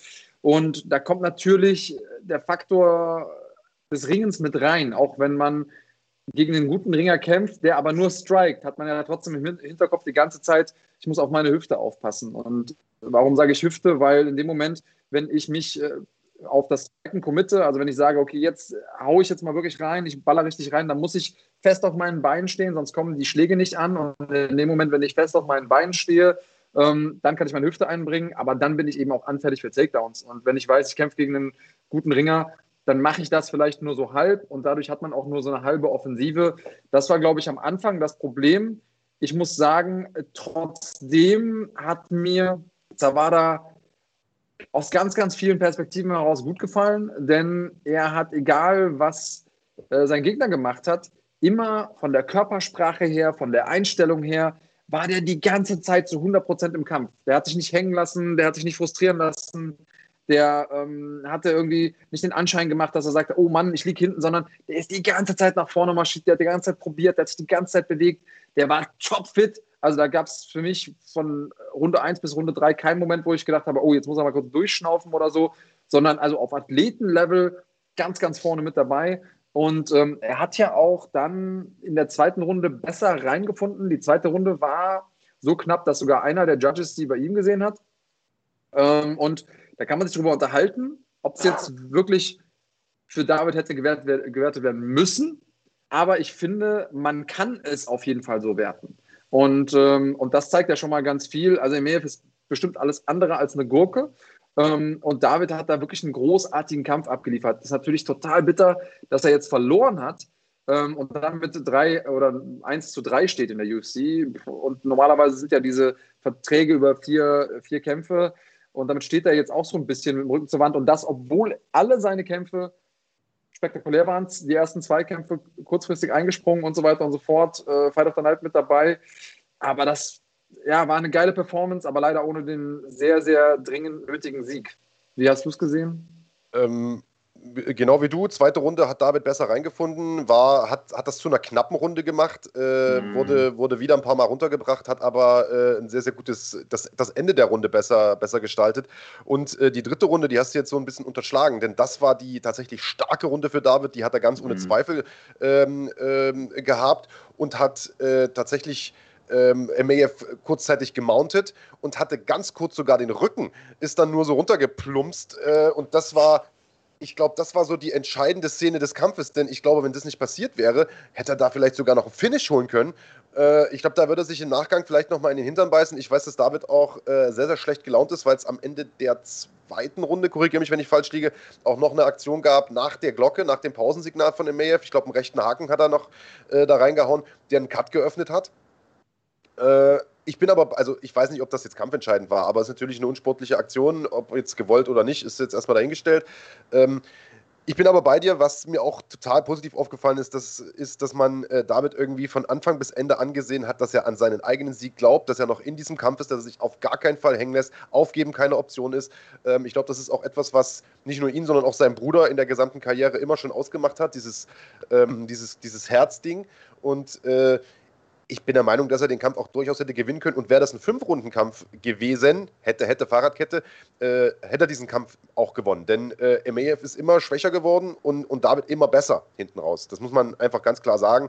Äh, ich sehe es wie du, sehr, sehr schade nach vier äh, UFC-Kämpfen, drei Niederlagen. Ich glaube aber nicht, äh, dass er jetzt gecuttet wird und, äh, und sich irgendwo anders bewerben muss, denn ich, das wurde ja auch schon nach den ersten paar Kämpfen, die er verloren hat, da kolportiert, dass äh, er da eigentlich einen Stein im Brett hat bei den, bei den Matchmakern, weil er erstens mal die ersten beiden Kämpfe kurzfristig angenommen hat gegen solide Konkurrenz mit Danny Roberts und mit Li Jingliang, über den wir gerade auch schon gesprochen haben, äh, und gegen den stellenweise echt gut aussah, äh, mit wenigen Tagen Vorbereitungszeit, ähm, mit Abu Bakr Nurmagomedov einen großen Favoriten da rausgekegelt hat äh, in seinem letzten Kampf. Ähm, das heißt, also der stellt sich durchweg starker Konkurrenz, auch wenn er die Kämpfe verliert, sieht er gut aus und ich denke, die werden ihm auch einen neuen Vertrag anbieten. Das hoffe ich natürlich auch für ihn und ich glaube, die Chancen stehen denkbar gut für jemanden, der in Anführungsstrichen nur einen seiner vier Kämpfe gewonnen hat in der UFC. Wir haben mit äh, David Kontakt gehalten. Das ist natürlich immer schwierig, während der Fight Week sowieso kurz nach dem Kampf mit Kämpfern zu sprechen. Ähm, er hat aber ein bisschen seinen Unmut geäußert über das Vorgehen da. Ähm, auch, dass das nicht geahndet wurde, dieser Schlag nach, äh, nach dem Gong, den du angesprochen hast, der im Übrigen einen Cut geöffnet hat. Das ist immer irgendwie ein Faktor. Und ob es jetzt der kampfentscheidende Faktor war, will ich jetzt gar nicht sagen. Ähm, aber klar, man blutet, man hat einen Cut, äh, man kriegt einen Schlag mehr ab, als äh, quasi erlaubt war. Ähm, die Szene ist definitiv im dunkelgrauen Bereich oder sogar im äh, klar verbotenen Bereich. Und bei so einem engen Ding wie einer Split Decision, ey, wer weiß, ähm, da, da, kann man sich drüber ärgern. Wir haben versucht, von ihm ein Statement zu bekommen. Wir haben jetzt Sonntagmorgen, ist natürlich auch nicht einfach, aber vielleicht, ähm, ich weiß, Susanne arbeitet im Hintergrund dran, vielleicht kriegen wir es sogar noch während dieser Sendung rein. Also bleibt auf jeden Fall dran, wenn ihr David Zawada-Fans seid. Und äh, wo ich gerade dabei bin, ich lese hier im Chat natürlich immer fleißig mit. Ähm, einige Leute haben gefragt, hey, diese Live-Dinger, die ihr macht, finden wir richtig geil, aber ich finde die nicht mehr bei YouTube. Was ist denn da los? Äh, ich will mir das nochmal angucken oder der eine oder andere hat es vielleicht nicht geschafft, live dabei zu sein. Wenn ihr das machen wollt, müsst ihr Mitglied, Mitglied werden. Also live sind die Dinger für jeden von euch äh, zu sehen, aber nur die Mitglieder können das auch noch im Nachhinein abrufen. Also nutzt die Zeit, nutzt die Gelegenheit, Mitglied zu werden. Supporterstatus reicht schon 1,99 im Monat und ihr supportet uns damit und ihr bekommt auch exklusive Sachen. Und wenn ihr es noch nicht gemacht habt und sagt, okay, Mitglied ist mir jetzt doch ein bisschen zu viel oder auch wenn ihr schon Mitglied seid, einfach einmal bitte kurz äh, den Daumen hoch drücken. Ein Abo ist auch immer willkommen. Und wenn ihr keine Live-Inhalte verpassen wollt, die wir ja wirklich in den nächsten Wochen viel für euch planen, ähm, dann die Glocke aktivieren. Also die Glocke, die Glocke, die Glocke ist wichtig. Ding, ding, ding, ding. Du hast schon ein bisschen zu viel auf die Glocke gekriegt, glaube ich, wenn ich das, ich das hier so höre. Aber äh, du hast natürlich völlig recht. Äh, gerade nächste Woche werden wir, werden wir eine ganze Menge Live-Sachen haben. Äh, mhm. Aber dazu vielleicht, äh, dazu vielleicht später mehr. Ähm, ja, äh, hoffen wir, dass wir vielleicht im Rahmen äh, der Sendung noch ein Statement bekommen von David. Äh, wir sind da auf jeden Fall dran. Kann passieren, dass wir da in der nächsten Stunde nochmal irgendwie was nachreichen. Ansonsten würde ich sagen, springen wir erstmal weiter zum Hauptkampf der Veranstaltung, denn auch der hatte es absolut in sich. Max Holloway gegen Calvin Cater. Äh, die Frage war, kann Holloway noch an der Spitze mithalten oder gehört er nun doch vielleicht schon zum alten Eisen? Hat er zu viel Schaden äh, genommen in seiner Karriere? Oder beziehungsweise umgedreht, die andere Frage, reicht es für einen wie Kevin Cater, um oben mitzuhalten oder wird er für immer so ein bisschen in der, in der Midcard versauern? Ich sag mal, Max Holloway hat gestern definitiv keine Fragen offen gelassen. Ich weiß nicht, ob ich jemals einen eindeutigeren Kampf als diesen gesehen habe, der über die volle Zeit ging, auf diesem Niveau. Äh, das war schon, das war schon äh, ein Lehrstück, muss man sagen. Es war ein Lehrstück ähm, klar, du spielst natürlich auch auf die Scorecards an, 50, 42. Das bedeutet, also für die Leute, die da jetzt irgendwie kurz rechnen müssen, dass drei Runden von, äh, ich glaube, zwei der Judges 10 äh, zu 8 gewertet wurden. Also 10 zu 8 Runden sind dann so, dass man sagt, okay, es war so dominant, dass eigentlich das Einzige, was, was noch gefehlt hat, der Finish war. Ähm, und auf der anderen Seite hatte Cater trotzdem seine Momente. Und ich sag mal, wahrscheinlich wären von 100 Leuten 99 K.O. gegangen bei den Treffern, die Holloway vor allen Dingen in der zweiten Runde, glaube ich, war es, äh, genommen hat. Und Holloway hat auch kurz beeindruckt ausgesehen, aber der hat einfach sein Ding weiter abgespult. Und diese, diese Toughness, die er mitbringt, physisch und psychisch, die ist absoluter Wahnsinn. Ähm, hat die meisten Schläge in der UFC-Geschichte gelandet, wenn ich es richtig verstanden habe. 445 und ähm, auch noch einen weiteren Rekord gebrochen, und zwar die meisten Kämpfe in der UFC ohne Knockdown jetzt. Ähm, also tougher wird es nicht mehr. Und äh, mehr Pace als, äh, als Holloway hat, glaube ich, nur GSP gezeigt, oder? Auf einer anderen Art, weil GSP ja auch immer ringerisch viel nach vorne gegangen ist und so. Aber ähm, also die Pace als Waffe kann man sich da wirklich nochmal ordentlich angucken. Ja, und Keso 82, äh, der, der kritisiert hier so ein bisschen den Begriff altes Eisen. Der sagt, Holloway ist nicht mal 30, wie soll er denn zum alten Eisen gehören? Also äh, es gibt natürlich einen Unterschied zwischen kalendarischem Alter und Ringalter. Das müssen wir dir ja wahrscheinlich nicht erklären als Kampfsportfan. Und äh, ich sag mal, einer wie Max Holloway, der seit, ich weiß gar nicht, neun Jahren oder zehn Jahren oder was weiß ich, Profi ist äh, und in seiner Karriere, ich habe neulich eine Zahl gelesen, ich äh, nagelt mich nicht drauf fest, aber ich meine, es waren 900 Kopftreffer kassiert hat. Äh, der hat ein, ein, Ringalter, das definitiv höher ist als sein kalendarisches Alter. Und da sind ja jetzt die ganzen Sparringseinheiten und so weiter noch nicht mal mitgezählt. Und äh, es ist unbestritten so, dass, dass Holloway in seiner Karriere sehr, sehr viel Schaden ein, eingesteckt hat und sich schon die Frage gestellt hat, äh, wie fit ist der noch? Zumal man sagen muss, dass er in einigen der Leistungen in seinen letzten Kämpfen auch nicht so hundertprozentig überzeugt hat. Der erste Kampf gegen Volkanowski beispielsweise, sei der erwähnt. Im zweiten sah er wieder gut aus, aber im ersten eben nicht. Ähm, und dass wir gestern einen Max Holloway gesehen haben, den wir so, wie ich finde, lange nicht gesehen haben, vielleicht sogar noch nie gesehen haben. Also das war vielleicht sogar der beste Max Holloway aller Zeiten. Extrem beeindruckend, du hast es gesagt, unglaublich hoher Output. Und ähm, es war nicht nur der Output, den er da abgeliefert hat, sondern auch die Art und Weise, wie der attackiert hat. Also man kennt es ja von früher, Holloway geht schnurstracks hinterher, ballert, Schlagserien, was weiß ich, 10, 12 Schläge am Stück, so nach dem Motto. Aber er hat diesmal sehr, sehr viel reingemixt. Er hat zwischendurch ein Knie reingehauen, hat immer wieder mit Ellbogen attackiert, mit Körpertreffern attackiert, dann irgendwie in den letzten paar Runden, immer wieder den Körper angegriffen. Und äh, ich glaube, das hat es auch ja, ja, genau, aus allen möglichen äh, Ecken auch und, und, und auf allen möglichen Ebenen. Und ich glaube, das hat es auch so schwer gemacht für, für Cater, da in irgendeiner Art und Weise eine Offensive aufzubauen, weil der einfach zu 100% mit Defensive beschäftigt war. Weil wo, wie, wie willst du all diese Attacken vermeiden, wenn da konstant einer kommt und auf allen Ebenen attackiert. Also, und der tat mir richtig leid, weil in der Ecke haben die immer gesagt, äh, du musst mehr machen, geh nicht so viel zurück, bleib auch mal stehen, hau die Rechte rein. Aber wie willst du das denn machen, wenn du stehen bleibst und da kommt ein Typ auf dich zu und, und, und attackiert gefühlt mit, mit, mit acht Gliedmaßen gleichzeitig? Also, ähm, der tat mir richtig, richtig leid gestern, Kater. Und äh, ich fand, der sah aus in diesem Kampf wie ein Vorschüler, wie ein Anfänger. Ähm, und das ist überhaupt nicht despektierlich gemeint, denn Calvin Cater ist alles andere als ein Anfänger, sondern das lag einfach nur daran, dass Max Holloway gestern so unglaublich stark aufgetreten ist. Äh, das, hat mir, das hat mir tatsächlich die Luft geraubt. Ja, also äh, Nummer 6 der Welt ist mit Sicherheit ja. alles andere als ein, als ein Vorschüler, kann ja. man sagen. Auch da, Cater ähm, hat mit Sicherheit die Waffen dazu, um jedem da draußen das Leben schwer zu machen. Ich habe es ja eben schon mal gesagt, und diese Mischung aus der Pace und gleichzeitig dem, ähm, dem Kinn, das ja beide gezeigt haben. Und also diese, diese Toughness, die auch Cater hatte, der ist ja trotzdem, hat das ja probiert und ist nach vorne gegangen. Ähm, also es gibt noch ein paar offene Fragen, die ich mit dir besprechen möchte, um aber erstmal beim Kampf zu bleiben. Es gibt so ein paar Szenen. Also ich glaube, in der vierten Runde war es, da war Cater angeschlagen, ich glaube, durch den Ellenbogen von, von Max Holloway, das nochmal zu sozusagen der Divisität der, der Attacken ähm, der Ellenbogen war es dann, der ihn wirklich angeschlagen hat. Den hat er noch ein paar Mal hinterhergebracht, aber auch nicht blind immer wieder Ellbogen nach Ellbogen, sondern abgewechselt mit Punches zum Kopf, zum Körper, Uppercuts dazwischen, dann mal wieder ein Ellbogen. Also ein absolutes Meisterstück aus Striking-Sicht. Und ähm, da hätte man den Kampf abbrechen können. Oder? Also müssen auch. Ich bin, ich bin ja nun äh, in der Regel gar kein Freund davon, Kämpfe irgendwie vorzeitig abzubrechen. Und äh, mhm. ich sage auch, das sind Profis, die verdienen ihr Geld damit, lass die ruhig machen und gib denen die Chance zurückzukommen. Aber ich bin auch der Meinung, dass man, dass man Cater da schon eher hätte rausnehmen können. Äh, einfach weil er so unglaublich tough ist und zum Teil ja stehend K.O. war. Ich weiß nicht, ob das die vierte Runde, glaube ich, war, als er mit dem Rücken am Käfig stand. Äh, Holloway den eindeckt mit allem, was er hat. Also wirklich mit allem, was er hat und Cater einfach nur mit geschlossenen Augen in die Luft schlägt. Und er hat vier, fünf, sechs Haken geschlagen, nicht einen einzigen getroffen, weil Holloway schon, schon lange wieder draußen war äh, und danach gleich weiter attackiert hat. Also der stand einfach nur da im, im Autopiloten, war im Prinzip stehend K.O. Und, und, hat zurückgefeuert. Man muss den Hut ziehen vor, vor dieser Härte, vor dieser Toughness, aber den da weiterkämpfen zu lassen, äh, fand ich jetzt sinnfrei.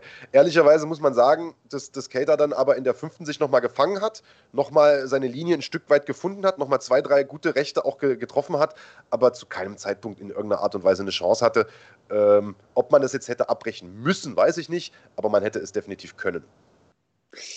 Ähm, ja, weil du gerade die fünfte angesprochen hast, ich weiß gar nicht, ob Cater dann nochmal zurückgekommen ist, weil er stärker geworden ist oder weil Holloway sich auf andere Sachen konzentriert hat. Also der hat ja zwischendurch mal ähm, noch Zeit gefunden, mit dem Kommentatorenteam zu sprechen, hat sich ja wirklich komplett weggedreht und dann teilweise noch irgendwie No-Look-Might-Bewegung äh, gemacht oder No-Look-Schlag reinge reingepfeffert. Ähm, also erstmal, was man, glaube ich, sagen muss und festhalten muss, Respekt davor, dass man das abziehen kann. Und nochmal, Cater ist ja kein kein Hilfsschüler, auch im MMA, aus MMA-Sicht. Ähm, die Frage ist, darf man das machen? Also aus einer sportlichen Sicht, aus einer, aus einer Sicht des äh, ethisch-moralischen, ist es, ist es was, was vertretbar ist? Und was man, oder ist es was, was eigentlich scheiße ist, aber man verzeiht es eben Max Holloway, weil er ein absoluter Sympath ist? Ich weiß ja, dass äh, das jetzt äh, sehr, sehr heftig diskutiert wurde, auch, äh, auch auf Twitter beispielsweise diskutiert wurde. Du hast da ja, äh, du hast mir heute Morgen mal ein paar, ein paar Screenshots davon gezeigt. Ähm, ich glaube aber, man darf nicht vergessen, äh, was diesem Kampf da auch vorausgegangen ist und was das Mindset eines solchen Kämpfers ist. Also man hat mit Max Holloway einen, der viele Jahre lang der absolute King im Federgewicht war, zwischen 2014 und 2019, glaube ich, irgendwie 14 Kämpfe, 14 Siege geholt hat in dieser Gewichtsklasse. Champion war, absolut unantastbar war. Und dann kommt da Calvin Cater daher, der sagt, pass mal auf, zu Recht auch sagt, äh, alle behandeln mich hier wie den Rookie, wie den Neuling. Dabei bin ich älter als Holloway. Ich bin auch schon länger dabei als Holloway. Ich bin schon drei Jahre länger Profi. Ich habe einfach einen längeren Weg an die Spitze gehabt. Ich habe mich hochgegrindet. Äh, und eigentlich ist er der Freshman. Also ein Freshman ist in den USA einer, der neu aufs College kommt oder neu auf die Schule kommt. Eigentlich ist er der, der Anfänger, der, der Neuling sozusagen. Das waren seine Aussagen im Vorfeld. Und was, was Holloway in diesem Kampf gesagt hat, und er hat übrigens nicht, nicht nur mit den Kommentatoren gesprochen, sondern vor allen Dingen hat er bei diesem No-Look-Szene mit der Ecke von, von Cater gesprochen. Er hat gesagt, äh, Who's the freshman now? The freshman came out to play. Also wer ist jetzt hier der Jüngling? Der Jüngling, der Neuling, der ist jetzt zum Spielen rausgekommen und zeigt es eurem Kerl hier. Und äh, das habe ich im Chat auch gelesen von einigen Leuten, die haben gesagt, ich glaube, der hat das nur gemacht, weil er zeigen wollte, hey, ich bin hier der beste Boxer. Nicht Cater, so wie das alle im Vorfeld gesagt haben, sondern ich, ich bin hier die Nummer eins. Und man kann ihm das nicht übel nehmen. Man. Der Typ ist ehemaliger Champion, der will da nicht despektierlich vollgequatscht werden im Vorfeld, auch wenn das sicherlich mit dazugehört, um so einen Kampf zu promoten. Und beide haben sich ja hinterher auch umarmt und respektiert und äh, gegenseitig gesagt, Mensch, ich, ich, ich finde deinen Stil cool, du bist ein absolutes Tier und so weiter. Aber im Kampf, dass da mal voller Adrenalin so eine Emotion rauskommt, das finde ich absolut nachvollziehbar und ganz überhaupt nicht schlimm. Ja, Lucky Giulia, äh, Luciano äh, schreibt es ja auch im Chat, solange sie am Ende die Hand gereicht wird. Ähm, Holloway ist ja nochmal wirklich explizit aus dem Cage gegangen zur Ecke, hat auch dann nach dem Kampf nochmal irgendwie äh, den Shake Hands gegeben, ein bisschen Respekt dagelassen. Also ähm, ja, vielleicht ist das äh, vielleicht ist das dann auch was, was es wieder gut, äh, gut macht. Ähm, ich muss sagen, Holloway, Wahnsinn. Und äh, auch die Frage, ich habe es jetzt gerade hier gelesen, ähm, weil wir natürlich darüber reden müssen, wie geht es weiter mit Max Holloway oder wie sollte es weitergehen? Er erstmal im, im Post-Fight-Interview gesagt, äh, ja, übrigens, nächste Woche sind ja ein paar große Kämpfe im Leichtgewicht. Äh, ich bleibe mal hier, sagt Bescheid, wenn er mich braucht, so nach dem Motto. Ähm, was denkst du, sollte er jetzt nochmal über einen Gewichtswechsel nachdenken oder hat er jetzt sein Mojo in der Gewichtsklasse gefunden und lass es dabei bleiben besser? Also äh, also erstens mal ist die Option ja eh vom Tisch, das hat Dana White gleich gesagt. Er sagt, nee, nee, wir, wir sind da gut versorgt, äh, lass mal stecken, so nach dem Motto. Und ehrlicherweise, nach so einer Fünf-Runden-Schlacht, ein paar Treffer hat er ja auch kassiert, äh, sollte er sich vielleicht auch erstmal erst mal ausruhen. Und wenn wir uns daran äh, zurückerinnern, wie sein letzter Ausflug ins Leichtgewicht gelaufen ist gegen Dustin Poirier, äh, ich glaube schon, dass der äh, im Federgewicht bleiben sollte. Er ist ein großes Federgewicht, ohne Frage. Ich finde, gestern hat man das auch wieder gesehen. Ich fand, der Kopf sah viel größer aus als der Kopf von Cater und so weiter. Äh, also der sah, wirkte schon massiger, aber ich glaube, im Leichtgewicht ist er einfach zu klein. Da da springen schon echt ein paar große Typen rum und ich denke, er ist im Federgewicht richtig und nach der Leistung gestern äh, äh, definitiv. Also ich glaube, da stellt sich die Frage gar nicht, äh, in welcher äh, Gewichtsklasse er künftig kämpfen sollte. Und um die Frage zu beantworten, wie es jetzt weitergeht, also ich sag mal, Wokanowski hat ja jetzt erstmal den Kampf anstehen gegen Brian Ortega. Äh, da weiß man auch noch nicht so richtig, wie das ausgeht. Ortega ist definitiv nicht zu unterschätzen, aber sollte Wokanowski das Ding gewinnen, und auch wenn es Ortega gewinnt, ist eigentlich egal, aber Fakt ist, man muss Holloway den nächsten Titelkampf geben. Das ist schon mal Fakt. Und selbst wenn Volkanowski gewinnt, muss man ihm den Titelkampf geben. Das war ja so im Vorfeld die Frage. Nach zwei Niederlagen darf er auch einen dritten Kampf gegen den bekommen. Aber ey, die letzte Niederlage war sehr, sehr knapp. Es gab äh, nicht wenige, die äh, der Meinung sind, dass Holloway das Ding gewonnen hat. Ich gehöre nicht dazu. Ich finde, es war äh, korrekt so das Urteil, aber es war eine knappe Sache. Warum soll man dem nicht eine dritte Chance geben? Nach der Vorstellung gestern auf jeden Fall. Ja, äh, Holloway sagt, äh, dass Volkanowski meinte, er will einen anderen Kampf oder eine andere Herausforderung. Und äh, er ist der Meinung, dass er auch was anderes, ähm, dass er irgendwie was anderes ähm, gezeigt hat. Äh, Ghostface hat uns gerade 1,37 Euro gespendet. Danke dafür, Bruder. Schreibt da drunter für Kaffee, lol. Also wo ich bin, kostet der Kaffee ein bisschen mehr, aber ich, ich gehe morgen im äh, Discounter mir welchen holen. So oder so, ey, vielen Dank für euren Support. Ich würde es gar nicht runter, runterspielen. Wir wissen, ihr alle arbeitet hart für euer Geld, vor allem in diesen Zeiten. Ähm, großartig. Ich war, mir war gestern gar nicht bewusst, dass man das kann. Offensichtlich kann man es. Vielen Dank an euch ähm, und an der Stelle jetzt an Ghostface auch äh, ganz explizit. Ähm, zwei Sachen. Also ich habe noch ein paar Dinge auf dem Herzen, was Holloway angeht, die würde ich gerne mit dir bequatschen. Aber ich habe eben die News bekommen. Wir haben exklusiv ein Statement von David Zavada, der uns ein Video geschickt hat äh, nach seinem Kampf. Wir blenden das gleich ein, sobald wir mit dem Holloway-Ding durch sind. Ähm, der äh, Kahn bastelt daran noch im Hintergrund gerade und ey, ganz im Ernst, wenn das jetzt gleich hier reibungsfrei abläuft, also wenn wir hier live, während wir drauf sind, ein Video geschickt bekommen, das einblenden können, hier stürzt nichts ab, dann haben wir auch ein bisschen äh, Kudos verdient, denn das ist unsere erste Live-Sendung seit langem wieder. Und ähm, ja, 1, wie geil das ist das? ist 1,37 wert, Digga. Das ist mindestens 1,37 wert. Ähm, ja, aber äh, zu Holloway nochmal zurückzukommen. Ähm, es gab einige Besonderheiten. Ähm, er hat jemanden ähm, zitiert, den ich vorher nicht kannte. Du weißt, ich bin außerhalb des MMA-Sports ein absoluter Dummy. Äh, Marshawn Lynch, der wohl mal gesagt hat, das ist ein, ist ein Footballspieler, der wohl mal den ähm, Nachwuchsspielern gesagt hat, take care of your chickens. Und was er damit meinte ist, die NFL ist ähnlich wie im Kampfsport, vor allen Dingen Boxen, aber auch MMA, ähm, natürlich geplagt von Menschen, die viel mit Concussions, also mit Gehirnerschütterungen zu tun haben, Schädel-Hirntraumata und so weiter und so fort. Und äh, take care of your chickens bedeutet so viel wie, ey, passt auf euren Kopf auf. Ähm, er hat das Ganze zitiert im Nachhinein, weil äh, Max Holloway jetzt schon das zweite Mal in Folge ein Fightcamp komplett ohne Sparring absolviert hat oder nur mit ganz, ganz wenig und leichtem Sparring. Ähm, offensichtlich scheint das für ihn zu funktionieren. Jetzt sagt er, ey, ich bin so lange im Fight-Business, ich habe so viel Sparring gemacht, ich weiß, wie man schlägt, ich weiß, wie man äh, weitermacht, obwohl man geschlagen wird. Ich brauche das äh, jetzt gerade nicht, äh, nicht mehr. Ähm, es ist ja insgesamt ein Trend, dass das mehr Leute ausprobieren. Auch Robbie Lawler hat das zwischendurch mal probiert, der ebenfalls für seinen Brawl-Stil bekannt ist. Wie, wie, siehst du das Ganze? Glaubst du, das funktioniert? Glaubst du, das funktioniert nur in den leichteren Gewichtsklassen? Glaubst du, es funktioniert nur für Max Holloway? Sag mal kurz was dazu.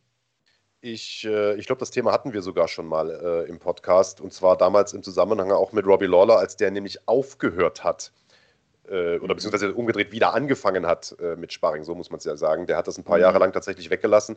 Äh, also ich glaube, äh, dass es tatsächlich sinnvoll ist, weniger zu sparen. Nicht, dass es gut ist, komplett damit aufzuhören, denn nur Pratze und so weiter, das, ich glaube, das wird im Profibereich einfach nicht funktionieren. Ich denke, du brauchst diese diese Combat-Simulation einfach, diese Wettkampfsituation, die musst du in irgendeiner Art und Weise simulieren, um einfach auch deinen Körper darauf zu konditionieren, äh, nicht nur Schläge zu meiden und Schläge auch mal zu nehmen, sondern einfach auch um dieses Gefühl zu simulieren. Du gehst in einen Ring, da steht ein Gegner, es gucken drei, vier Leute zu.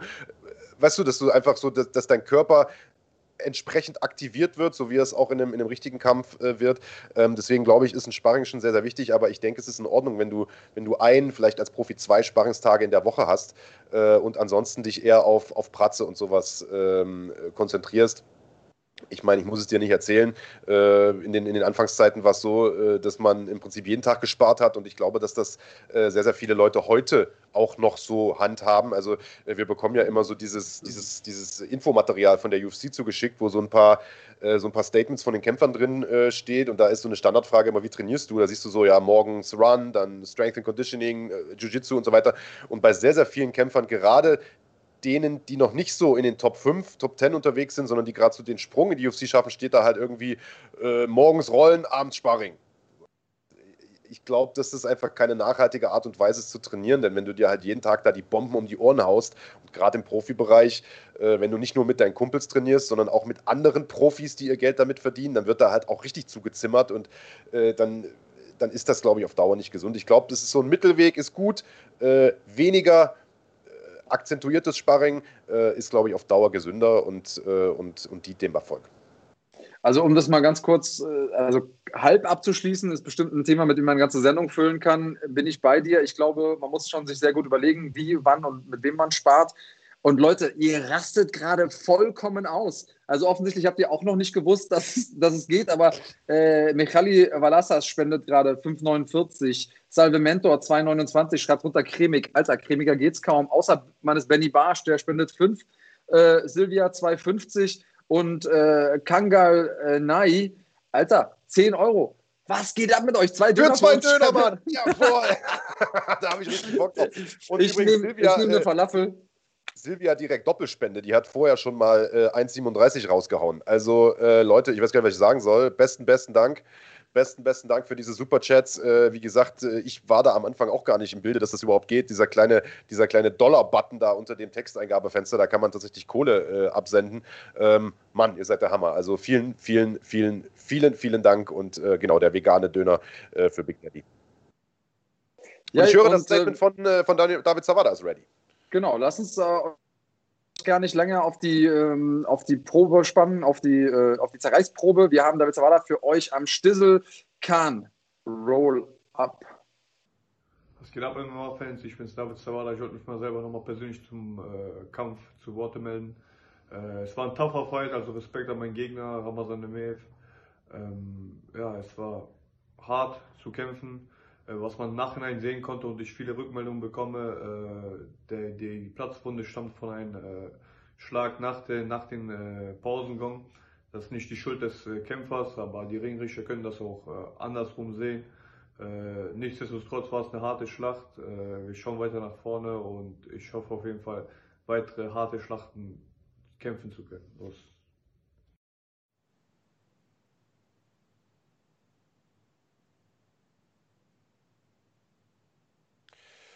Also, äh, wie erwartet nochmal dieser Schlag nach dem Gong angesprochen. Ich finde aber, hat sich da sehr, sehr respektvoll auch ausgedrückt. Also er sagt, das ist jetzt nicht die Schuld vom Gegner.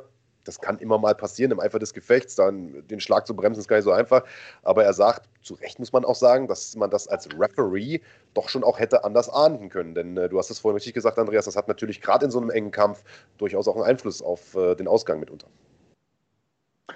Äh, ja, klar. Und das ist, also wir sind in einem Kampf und da geht es um Millimeter, Tausendstel, wie auch immer du sagen willst, wie überall an der Weltspitze, in jedem Sport, ähm, egal ob jetzt Sprinten oder Fußball, ähm, fand ich ein starkes Statement, vor allen Dingen vor dem Hintergrund, dass er unglaublich enttäuscht sein muss. Ich finde, man hat es ihm angesehen im Gesicht. Und ja. ähm, wenn man sieht, wie fit der aufgelaufen ist, kann man ja sich vielleicht mal runterrechnen, was der alles investiert hat in dieses Fightcamp. Und ähm, ich glaube, das also hat ihn wirklich viel, viel Energie gekostet. Und da zu sagen, hey, wisst ihr was, ähm, ich, ich zeige jetzt die Größe, auch sich nach, dem, nach der Niederlage so zu zeigen, euch da draußen, also der äh, deutschen MMA-Community, äh, Finde ich stark. Grüße gehen raus an David und äh, ganz im Ernst, ich schicke ein paar äh, Stoßgebete äh, in den Himmel, auch wenn ich nicht gläubig bin, dass du in der UFC bleiben darfst, weil wenn du eins bewiesen hast in deinen letzten Kämpfen äh, oder eigentlich in deiner ganzen Karriere, ist, dass du genau dahin gehörst, lieber David. Und ähm, ja, danke auch für die Wertschätzung deinerseits, dass du uns das hier exklusiv zur Verfügung stellst. Live aus Abu, Abu Dhabi bedeutet mir viel. Genauso wie die Spende beziehungsweise der äh, Bolle-Support nennt er das hier. Äh, Lukas äh, 37 726 549 von dir. Geile Scheiße, Alter. Besten Dank, Leute, besten Dank und natürlich auch besten Dank an David. Ich mache mir ehrlicherweise gar nicht so große Sorgen äh, um seinen Verbleib in der UFC. Ich glaube, das Ding ist safe, Mann, weil seine Kämpfe waren bisher wirklich immer absolut beeindruckend. Äh, das war jetzt eine Split-Decision, wie gesagt, die ersten beiden Kämpfe kurzfristig angenommen, teilweise auch enge Kisten. Der erste gleich ein Fight of the Night gegen Danny Roberts und dieser geile Sieg gegen, gegen Noma Gomelo. Also ich denke, ich denke, da brauchen wir uns keinen Kopf machen. Ähm, Kopf hoch, David, äh, war eine starke Leistung gegen den absoluten Topmann. Wie gesagt, lange Zeit M1-Champion gewesen. Äh, da brauchst du den Kopf äh, definitiv nicht hängen zu lassen. Gut, Andreas, äh, ich würde sagen, wo wir gerade beim Thema Ramazan Emeyev noch mal kurz waren, könnten wir das doch äh, direkt äh, vielleicht auch gleich als Überleitung nehmen. Obwohl, nee, das machen wir später erst. Äh, wir haben ja nämlich heute noch den Niklas Stolze äh, in einem kurzen Interview, der letztes Jahr gegen Ramazan Emeyev gekämpft hat. Aber das schieben wir noch ein bisschen raus. Ich würde sagen, äh, wir schauen jetzt erstmal, nachdem wir die Veranstaltung von gestern Abend abgehakt haben, vielleicht auf die Veranstaltung nächste Woche, denn wir haben ja englische Wochen in der UFC. Es gibt eine Veranstaltung am Mittwoch, schon um 18 Uhr, perfekte Zeit, beginnt das Hauptprogramm, 15 Uhr das Vorprogramm und äh, am Wochenende dann der große Pay-Per-View, dann allerdings wieder nachts. Ich glaube, 1 Uhr beginnt das Vorprogramm und 4 Uhr das Hauptprogramm mit äh, McGregor gegen Poirier und du hebst schon den Finger, du willst was sagen. Genau, mehrere Sachen. Erstens, alter Oscar, was geht ab mit dir? Grüße an Düssel äh, zurück nach Düsseldorf. Äh, der hat uns mal äh, 1699 äh, zukommen lassen. Danke dafür. Und für alle Leute, die ähm, noch nicht Kanalmitglieder sind, die sich fragen, äh, warum eigentlich, was gibt es denn da? Schaut euch ganz kurz an. Kampfsport ist deine Leidenschaft, dann bist du hier genau richtig.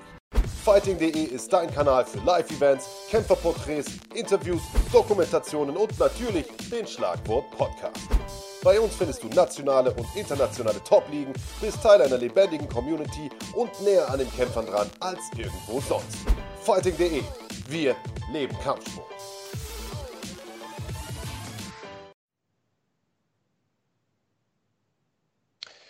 Ja, gute Zusammenfassung nochmal, warum es sich also lohnt, hier den Kanal ein bisschen zu supporten. Also wir haben äh, tatsächlich noch ein paar große Dinge vor und sind jetzt aktuell noch ein wenig die Hände gebunden äh, aufgrund der Corona-Situation. Das muss ich euch nicht erklären. Aber sobald das alles vorbei ist, der Lockdown aufgehoben ist und äh, die, ganzen, ähm, die ganzen Einschränkungen aufgehoben sind, äh, wird es auch wieder Live-Events geben, die ihr dann auch hier sehen könnt. Das heißt, ihr werdet einige der größten deutschen Kampfsportstars auch hier auf dem Kanal nicht nur reden äh, sehen können, sondern tatsächlich auch kämpfen äh, sehen können. Ähm, deswegen umso mehr Danke für, für eure Unterstützung hier. Hallo 123 hatten eure reingehauen. Jan Kohl mit einem Fünfer dabei. Äh, besten Dank, Leute, für diese Superchats. So heißt dieses kleine Tool hier, glaube ich. Äh, ich nenne das Ganze einfach Supportspende. Äh, vielen, vielen Dank. Ihr wisst gar nicht, äh, wie sehr ihr uns damit helft. Genau, so ist es. Und äh, ja, bei den ganzen Spenden, lass uns trotzdem zurück zum Programm kommen, denn äh, wir haben einiges vor uns, du hast es gesagt, und äh, vor allen Dingen muss das Tippspiel weitergehen, auch äh, wenn du das wahrscheinlich versuchst, jetzt ein bisschen unter den Tisch fallen zu lassen oder. Äh, wir haben eine ähm, sehr spannende Fight Night zu tippen. Es ist eine Mittwochs-Fight Night. Äh, Frage an der Stelle, merkt man es ein bisschen auch an den Matchups? Äh, naja, gut, die Frage ist ein bisschen schwierig, denn ursprünglich sah die Fight Night ja mal ein bisschen anders aus, ehrlicherweise. Ne? Man hatte ja mit Ramsat Chimaev gegen, ähm, gegen Lean Edwards einen doch sehr, sehr starken Hauptkampf, äh, sag ich mal, der mm, ja für eine vielleicht nicht ganz so heftige Undercard äh, entschädigt hat. Jetzt ist dieser Kampf weggebrochen und äh, Michael Chiesa und Neil Magny äh, müssen da so ein Stück weit als Ersatz fungieren, die vorher, glaube ich, der Co-Main-Event waren. Dadurch sieht die Karte jetzt auf den ersten Blick vielleicht nicht ganz so stark aus, aber es sind, äh, es sind ein paar interessante Duelle drauf und wir können ja mal reingucken, äh, äh welche das sind. Fakt ist, wir bekommen sechs Kämpfe äh, präsentiert, sechs Kämpfe, die wir auch tippen können. Und äh, legen los mit einem mit Kerl, auf den ich mich ganz, ganz besonders freue, nämlich Lerone Murphy aus England der, also ich fange mal an, weil da ich ja eine Klatsche bekommen habe jetzt äh, am, letzten, am letzten Spieltag, äh, würde ich mal einsteigen. Äh, Lerone Murphy der äh, eine unglaubliche Karriere äh, bisher hingelegt hat, ungeschlagen äh, ist in all seinen Amateur- und in all seinen Profikämpfen, nur ein einziges Mal überhaupt äh, zu einem Unentschieden gezwungen wurde und das äh, von Habibs Buddy Subaida Tugukov. Sein UFC-Debüt äh, war das und direkt danach nochmal Ricardo Ramos, weg, Ramos, weggehauen hat in der ersten Runde. Und der ist jetzt mit Douglas Andrade allerdings mit einem sehr, sehr erfahrenen Mann zu tun bekommt ähm, einem, äh, einem Mann, der schon ein paar starke Siege geholt hat in der UFC, äh, zuletzt den, den Geist von Hannah Barrow umgehauen hat, äh, Siege über Henry Briones geholt hat, Chito Vera geschlagen hat, was äh, rückblickend auch echt ein starker Sieg ist. Und in der Vergangenheit in der UFC nur gegen, gegen den bereits besagten Tugukov, gegen Rob Font und gegen Piotr Jan, der inzwischen ja Champion ist im Bantamgewicht verloren hat. Also das wird ein Härtetest für Lerone Murphy, aber der Typ ist sowas von stark, sowas von selbstbewusst und er ist einfach ein Europäer, was ich immer supporte, Alter, wenn die Europäer da äh, in der UFC durchstarten. Ähm, ich glaube, es wird nicht einfach gegen, gegen Andrade, der so ein kräftiger, so ein leicht untersetzter, sehr, sehr heftiger, K.O.-gefährlicher Puncher ist. 19 von 26 Siegen durch K.O. Ich glaube aber trotzdem, Murphy wird es machen. Ähm, der wird den in die Schranken weisen, genauso wie Ramos und tippe Murphy durch TKO. Also spricht da ja gerade derselbe Marc Bergmann, der das Tippspiel gewonnen hat, weil er gegen einen deutschen Kämpfer gesetzt hat? Ist das derselbe Marc Bergmann, der sagt, dass er europäische Kämpfer supportet? Okay, ja, ich wollte nur noch mal kurz nachfragen, ähm, ob das, ob das der Fall ist. Ähm, ich, äh, ich muss sagen, das ist wirklich ein, ein spannender Kampf. Die Buchmacher sehen es wie du. Und äh, ich liege vorne und ihr kennt mich, ich bin Gambler. Wenn ich vorne liege, dann äh, gehe ich auf Risiko, äh, alles oder nichts mäßig. Und ähm, ich sage genau das Gegenteil. Ich glaube, dass, äh, glaub, dass Andrade das, äh, das Ding macht und zwar auch mit TKO. Ich glaube, dass er einfach ihn auf der großen Bühne willkommen heißen wird. Und ähm, ja, ja, ich glaube einfach, dass er das Ding macht. Douglas Silva, der Andrade, TKO ist äh, tatsächlich äh, ein mögliches Ergebnis. Das muss man, das muss man ehrlicherweise sagen. Äh, spannender Kampf. Aber mal gucken, was rauskommt. Äh, nächster Kampf: Fliegengewicht. Äh, Matt Schnell gegen Tyson Nam. Saran. Ähm, tja, es ist nicht einfach zu tippender Kampf. Wir haben zwei Leute, die unterschiedliche Erfahrungslevel haben. Ähm, Tyson Nam ist äh, mit jetzt 32 Profikämpfen einer, der ja doppelt so viele Kämpfe hat wie sein Gegner fast, also fast, muss man dazu sagen.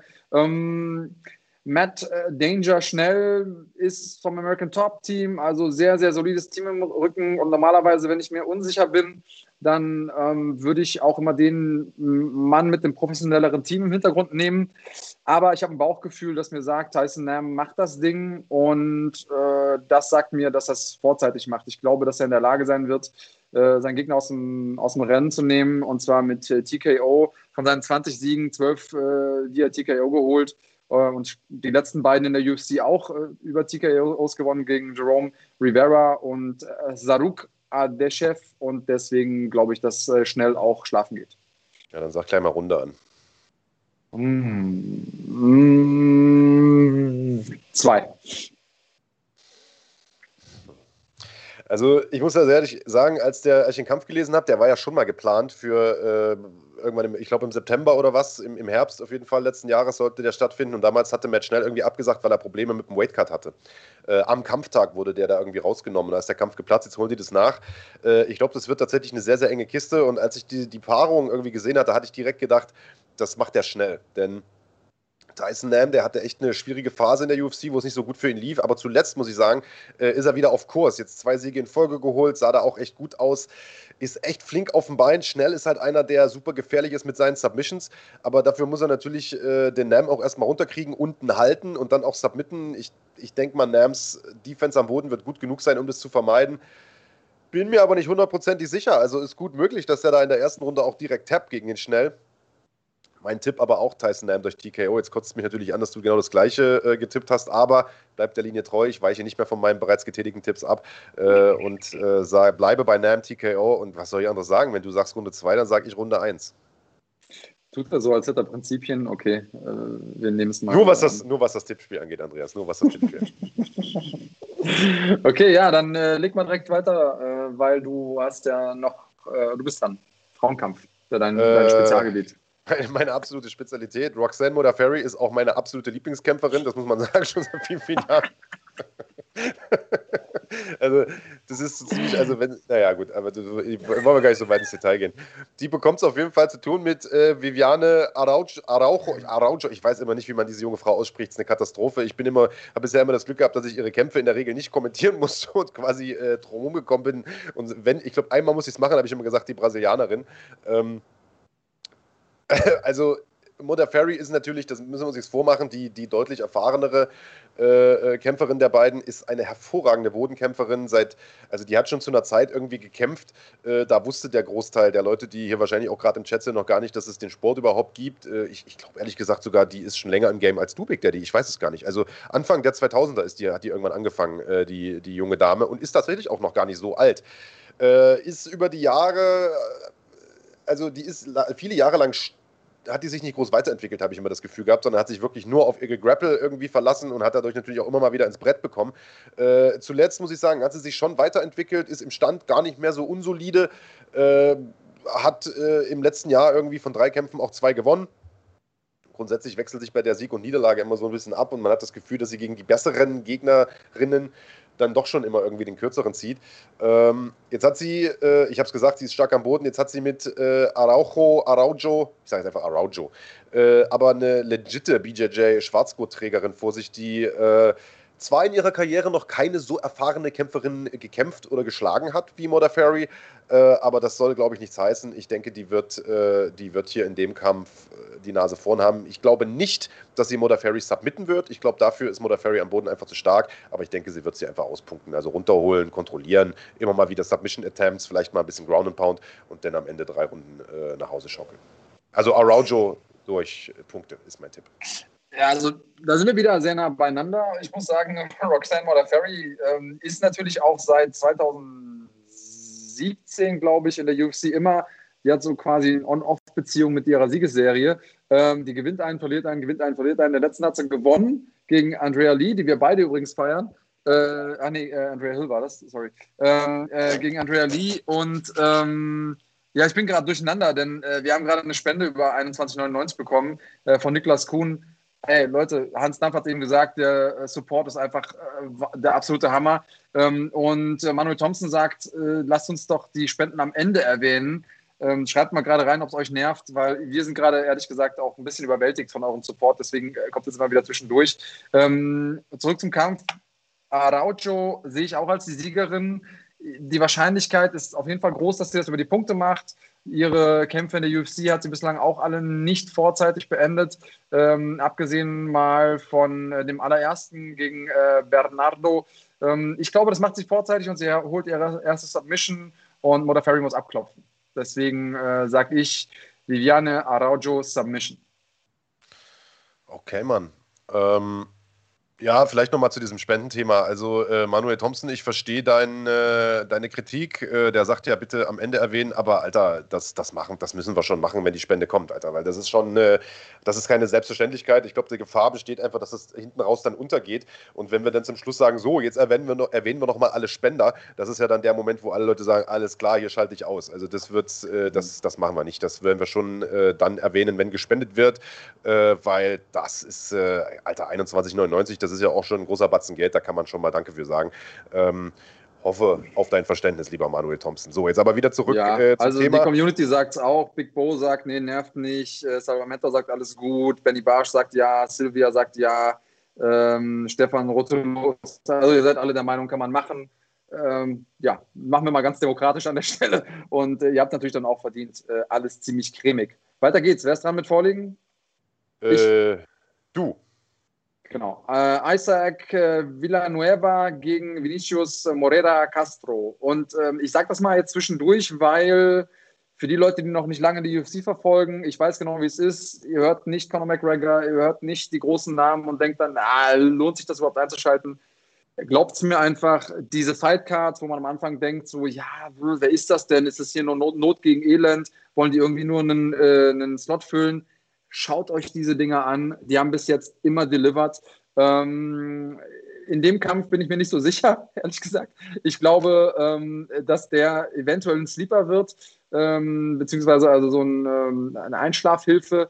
Ich glaube, dass äh, Villanueva das Ganze macht, aber ich glaube, dass er das ähm, über die Punkte macht und kann mir vorstellen, dass es so ein bisschen äh, ja, schwierig wird, weil er ist ein, ist ein guter Striker.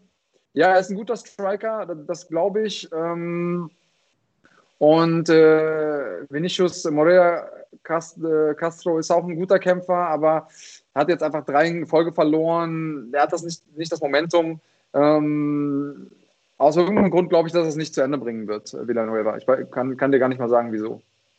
Ähm, ich, also schon mal die gute Nachricht vorweg, ich tippe den anderen. Äh, Morea hat zwar tatsächlich die äh, letzten drei verloren, allerdings gegen recht solide äh, Konkurrenz. Paul Craig, Eric Anders, äh, Alonso Manifield, das sind erfahrene Namen. Äh, und auch Villanueva hat die letzten beiden verloren. Gegen Jordan White äh, durch eine Cut-Verletzung und gegen Chase Sherman. Ähm, den er, gegen den er irgendwie per GNP irgendwie aus dem Rennen genommen wurde. Außerdem ist der Mann schon 36 und ich habe mal geguckt, der hat irgendwie in seiner Karriere schon einige Male äh, abklopfen müssen, hat mindestens drei Niederlagen durch Submission kassiert und Moreira ist zwar der Moreira ist zwar der Außenseiter in dem Kampf hier, aber äh, hat acht von neun Siegen äh, durch Submission geholt und ich glaube ehrlicherweise, dass ihm das auch in diesem Kampf hier gelingen wird. Du hast recht, Villanueva ist ein Striker, aber das ist so dieser Typ von Striker. Ich bin groß, ich wiege 90 Kilo und äh, ich baller halt einfach mal rein. Äh, ich könnte mir gut vorstellen, dass Moreira, Moreira Alter, es ist noch früh am Morgen, äh, den runterbringt und dann tatsächlich submittet. Das wäre auch mein Tipp. Okay, dann äh, schauen wir mal. Da haben wir auf jeden Fall die Möglichkeit, Punkte zu sammeln, sagen wir mal so. Ähm, dann bist du dran mit dem Co-Main-Event. Ah, tatsächlich. Das ist ein Kampf, auf den ich mich sehr, sehr freue, beziehungsweise äh, kämpft ein junger Herr mit, auf den ich mich sehr, sehr freue, nämlich Munir Lasses, der in seiner UFC-Karriere bislang absolut geglänzt hat. Äh, beziehungsweise so lange war sie noch nicht. Einen Kampf hat er abgeliefert in der UFC bislang gegen Abdul Razak Al-Hassan, aber hat auch im Vorfeld schon bei Brave und so, wo er gekämpft hat, wirklich extrem starke Kämpfe abgeliefert. Ein äh, extrem aggressiver Striker, ein, der, der so dieses, wenn man dem zuguckt, merkt man, der hat den Biss, den du brauchst, um, um, äh, um schnell nach oben zu kommen. Also das ist so dieses, ich finde, dass das diese, ähm, diese, diese Kickboxer aus dem, aus dem, aus dem Maghreb-Staaten irgendwie alle haben. Also auch diese, diese marokkanischen äh, Kickboxer, die alle in Holland unterwegs sind, äh, die haben alle so diesen Gesichtsausdruck. Ich ich mache den Gegner jetzt kalt. Und äh, das, das, das habe ich bei Munir Lasses irgendwie auch. Ich glaube, der hat ja tunesische Wurzeln und äh, nennt sich nicht umsonst der Sniper, hat extrem lange Beine, extrem spitze Knie, äh, auch wenn das vielleicht ein bisschen blöd klingt, ähm, und bekommt es hier mit Wally Alves mit einem äh, soliden Veteranen zu tun, das muss man sagen, der in seiner Karriere tatsächlich auch erst äh, einen Kampf ähm, verloren hat. Äh, Quatsch, so ein Quatsch, äh, so ein Unsinn, der seinen letzten Kampf verloren hat, wollte ich damit sagen, ähm, in der UFC. Beziehungsweise von den letzten drei in zwei, aber äh, gegen sehr, sehr starke Leute, unter anderem Sergio Moraes geschlagen hat und so weiter und so fort. Aber worauf ich hinaus will, ist, ich äh, glaube, der wird es sehr, sehr schwer haben, äh, diesem Ansturm von Lasses irgendwie äh, äh, etwas entgegenzusetzen. Denn ähm, das ist das ähnliche Problem, was wir vorhin angesprochen hatten bei Max Holloway gegen, äh, gegen Cater. Es ist extrem schwierig, sich gegen so einen Typen zu verteidigen, der konstant kommt, konstant attackiert, konstant auch auf allen Ebenen, aus allen Richtungen attackiert. Und ich glaube, genau das werden wir, äh, das werden wir am Mittwochabend auch sehen und tippe deshalb auf Munir Lasses durch TKO. Ja, sag mal Runde direkt. scheiße. Äh, dann sage ich, äh, dann sage ich, äh, dann sage ich Runde 1. Mm, dann sage ich Runde 2. also ich hätte auch eins gesagt, aber ähm, ja, äh, gro großartiges Ding. Und wir haben wieder eine 10-Euro-Spende bekommen. Also ihr seid, äh, ihr seid echt der absolute Wahnsinn. Marius Schulz sagt, ihr macht einen klasse Job. Danke für eure Arbeit. Da unterstützt man doch gerne. Ja, und äh, weil es eben auch kurz aufkam, nein, wir werden davon nicht äh, Pommes und Döner essen gehen, sondern wir stecken die Kohle eins zu eins hier in den Kanal ähm, Marc hat es eben schon gesagt, wir versuchen selber ähm, Rechte zu bekommen für Kämpfe. Wir ähm, schaffen uns Equipment an, damit auch Andreas Kanetakis vielleicht einen Greenscreen hat, wenn er unterwegs ist im, äh, im Hotel und so weiter und so fort. Also das fließt alles wieder zurück. Keine Angst, das äh, wird nicht in goldene Porsches investiert ja, wollte gerade sagen, der Dick Daddy, der braucht ja auch alle paar Monate ein neues Auto. Äh, das wird dann von den Superchats finanziert, die, die ihr hier reinhaut. Also, äh, willst du noch was zu dem Kampf sagen? Nee, du sagst einfach Munir Lasses zweite Runde. Also dann, äh, du, hast dann, schon, du hast schon alles gesagt aus meiner Sicht. Ja. Das ist, äh, es ist für mich eine, nicht eine klare Sache, aber ähm, auf dem Papier kann ich nicht anders tippen, sagen wir mal so. Ich ja. sehe Lasses ebenso wie du als brandgefährlichen Sniper ich glaube, dass er das Ding vorzeitig macht und ich bin mir nicht sicher, aber ich glaube, in, in acht von zehn Fällen macht er das Ding und zwar auf die Art und Weise. Ja. Na, dann mach gleich mal Weitkampf. Michael Chiesa gegen Neil Magny, ein Kampf, der irgendwie gar nicht so sexy klingt, wie er vielleicht sein könnte. Mm, ja, ich mag Chiesa tatsächlich gerne. Ich finde den großartig, ich finde einen geilen Typ. Es ist mir ähm, sehr sympathisch und hört sich jetzt komisch an, aber das ist der Grund, warum ich heute gegen ihn tippe. Denn äh, Neil Magny ist ein brandgefährlicher Kämpfer, ähm, sehr erfahren. Brandgefährlich ist offensichtlich ein Wort, das ich viel verwende, das ist mir, ist mir gesagt worden. Ähm, also, äh, ihr seht es mir hoffentlich nach. Äh, unglaublich schwer zu schlagen, gerade auf 9 gerankt, ähm, Chiesa auf 8 vor ihm. Trotzdem glaube ich, dass, äh, dass Magny irgendwie stilistisch äh, problematisch werden wird für ihn. Ich glaube, dass äh, Magny das Ganze über die Runden machen wird und äh, Chiesa nicht so richtig einen Anpack finden wird. Äh, wie siehst du es? Ja, sehe ich genauso. Äh, Magni hat tatsächlich, also beziehungsweise sagen wir es mal andersrum, hätte der Kampf irgendwie vor zwei Jahren oder letztes Jahr, Anfang letzten Jahres stattgefunden, hätte ich wahrscheinlich ohne zu überlegen auf Chiesa getippt, denn ähm, der ist wirklich ein solider Typ und äh, Magni hat irgendwie, ich finde, der hat einen Stretch gehabt so in den letzten paar Jahren, wo er äh, so gegen, äh, wo er immer mal ein paar gute Siege hatte, wirklich geglänzt hat und dann aber mal wieder äh, Kämpfe, die er eigentlich hätte gewinnen müssen, verloren hat und so. Äh, aber jetzt so die letzten drei Dinger, die hat er echt äh, geglänzt. Gegen, gegen Li Jingliang, über den wir vorhin schon gesprochen haben, gegen den starken Anthony Rocco Martin. Das weiß ich noch, da habe ich letztes Jahr auf Martin getippt und dann hat der Magni den da im Prinzip echt deklassiert, drei Runden lang. Äh, und dann noch äh, jetzt zuletzt gegen Robbie Lawler. Äh, das heißt, er hat echt einen guten Lauf zurzeit und ich tue mich schwer, gegen Leute zu tippen, die einen Lauf haben. Natürlich kann der mit jedem Kampf vorbei sein, das weiß ich auch, aber ich denke, äh, Magni wird, äh, wird das machen am Mittwoch und tippe auf Magni nach Punkten. Geil. Äh, Asche 1978 nochmal einen Zehner rausgehauen, sagt Mahlzeit und lasst es euch schmecken. Also, ihr wollt unbedingt, dass wir essen gehen. Vielleicht machen wir das und stellen es dann auch online, damit ihr sehen könnt äh, und den Rest verwenden wir für Equipment und Co. Ähm, kurzer Hinweis, Marc, du ähm, bist ja technisch versierter. Wie kann die Schlagwort Nation mittippen? Denn wir beide haben unsere Tipps jetzt abgegeben. Wie sieht es aus mit, der, äh, mit den Fans? Wie können die mitmachen? Äh, richtig, das äh, ist ja so, dass, äh, wie gesagt, diese Saison im Tippspiel die Community mittippen kann, äh, beziehungsweise die Kanalmitglieder mittippen können. Äh, und zwar wird jetzt, ich weiß gar nicht, ob das jetzt im Laufe der Sendung schon passiert ist, wenn nicht, dann aber direkt nach der Sendung werdet ihr im Mitgliederbereich äh, den Link zur Abstimmung finden. Das wird jede Woche so sein. Das heißt, es wird jede Woche ein neues Abstimmungsformular geben. das haben wir letzte Woche schon so gemacht. Das hat gut funktioniert. Da bekommt man dann wirklich so statistisch ausgewertet, wer wie viel auf welches Ergebnis tippt und so. Und ähm, Genau, also den Link findet ihr entweder jetzt schon oder dann zumindest nach der Sendung, ich weiß gar nicht genau, äh, im Mitgliederbereich. Äh, da könnt ihr einfach draufklicken, ist ein Google-Formular, da klickt ihr an, wer wie äh, kämpfen wird, eurer Meinung nach.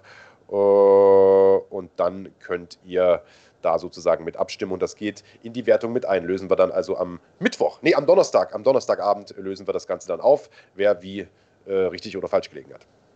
Genau, und äh, einige von euch haben ja gefragt, äh, was ist denn jetzt noch live? Ja, unter anderem machen wir donnerstags immer unsere QAs. Die haben sich etabliert jetzt über die letzten zwei Wochen, 19 Uhr. Und äh, den nächsten machen wir zusammen und äh, lösen dann ein Tippspiel auf, tippen auch dann direkt für das kommende Wochenende. Also äh, da habt ihr auch nochmal was, was ihr euch im Kalender anstreichen könnt. Oder ihr drückt einfach auf die Glocke, dann könnt ihr es nicht verpassen. Äh, nächsten Woche, Donnerstag, 19 Uhr. Ähm, ja, was haben wir noch? Wir haben noch ein bisschen was vor und äh, wir sind schon echt lange auf Sendung, muss man sagen. Ähm, ja. Was machen wir als nächstes? Äh, wollen wir ein bisschen über nächste Woche schon mal sprechen? Ja, absolut. Also wir werden, das hast du gerade schon angedeutet, am Donnerstag so eine halbe Schlagwortfolge äh, irgendwie machen, äh, bedingt durch die englische Woche in der UFC. Wie gesagt, Mittwoch ab 18 Uhr geht ja das Hauptprogramm los äh, mit dem Chiesa gegen Magni-Kampf. Den werden wir quasi dann am Donnerstagabend ab 19 Uhr zusammen nochmal auswerten und die Tipps für die große Veranstaltung am Wochenende abgeben. Da kämpft ja äh, Dustin Poirier und, äh, und, und Conor McGregor gegeneinander. Und aus deutscher Sicht äh, sehr, sehr interessant auch äh, Ottman Azaitar stand jetzt auch im Hauptprogramm. Ähm, und äh, gegen Matt Frivola und Nasrat Hakparast der es im Vorprogramm mit Arman Sarukian zu tun bekommen wird. Das äh, sind zwei Kämpfe, über die wir gleich nochmal im Detail sprechen. Vorher würde ich aber sagen, äh, spielen wir mal äh, einen kleinen Clip ein, denn du, lieber Big Daddy, hast dich äh, vor zwei Tagen, glaube ich, oder vor drei Tagen mit dem großartigen Niklas Stolze äh, ein bisschen unterhalten, der ja seit vergangenem Jahr auch in der UFC ist und der ja selbst äh, eine etwas längere Geschichte mit dem SBG Gym in Irland, äh, insbesondere mit Conor McGregor hat, mit dem er einige äh, Zeit lang zusammen trainiert hat. Und ich glaube, auch genau darüber habt ihr euch unterhalten.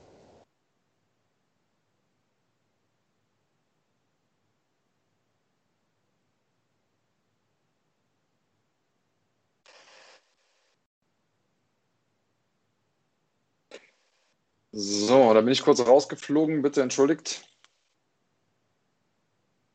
Hört ihr mich wieder? Hört ihr mich wieder? Ja. Okay. Okay. Ja, aber es war ja jetzt das Interview mit, äh, mit Niklas angeteased. Also dann roll it, please.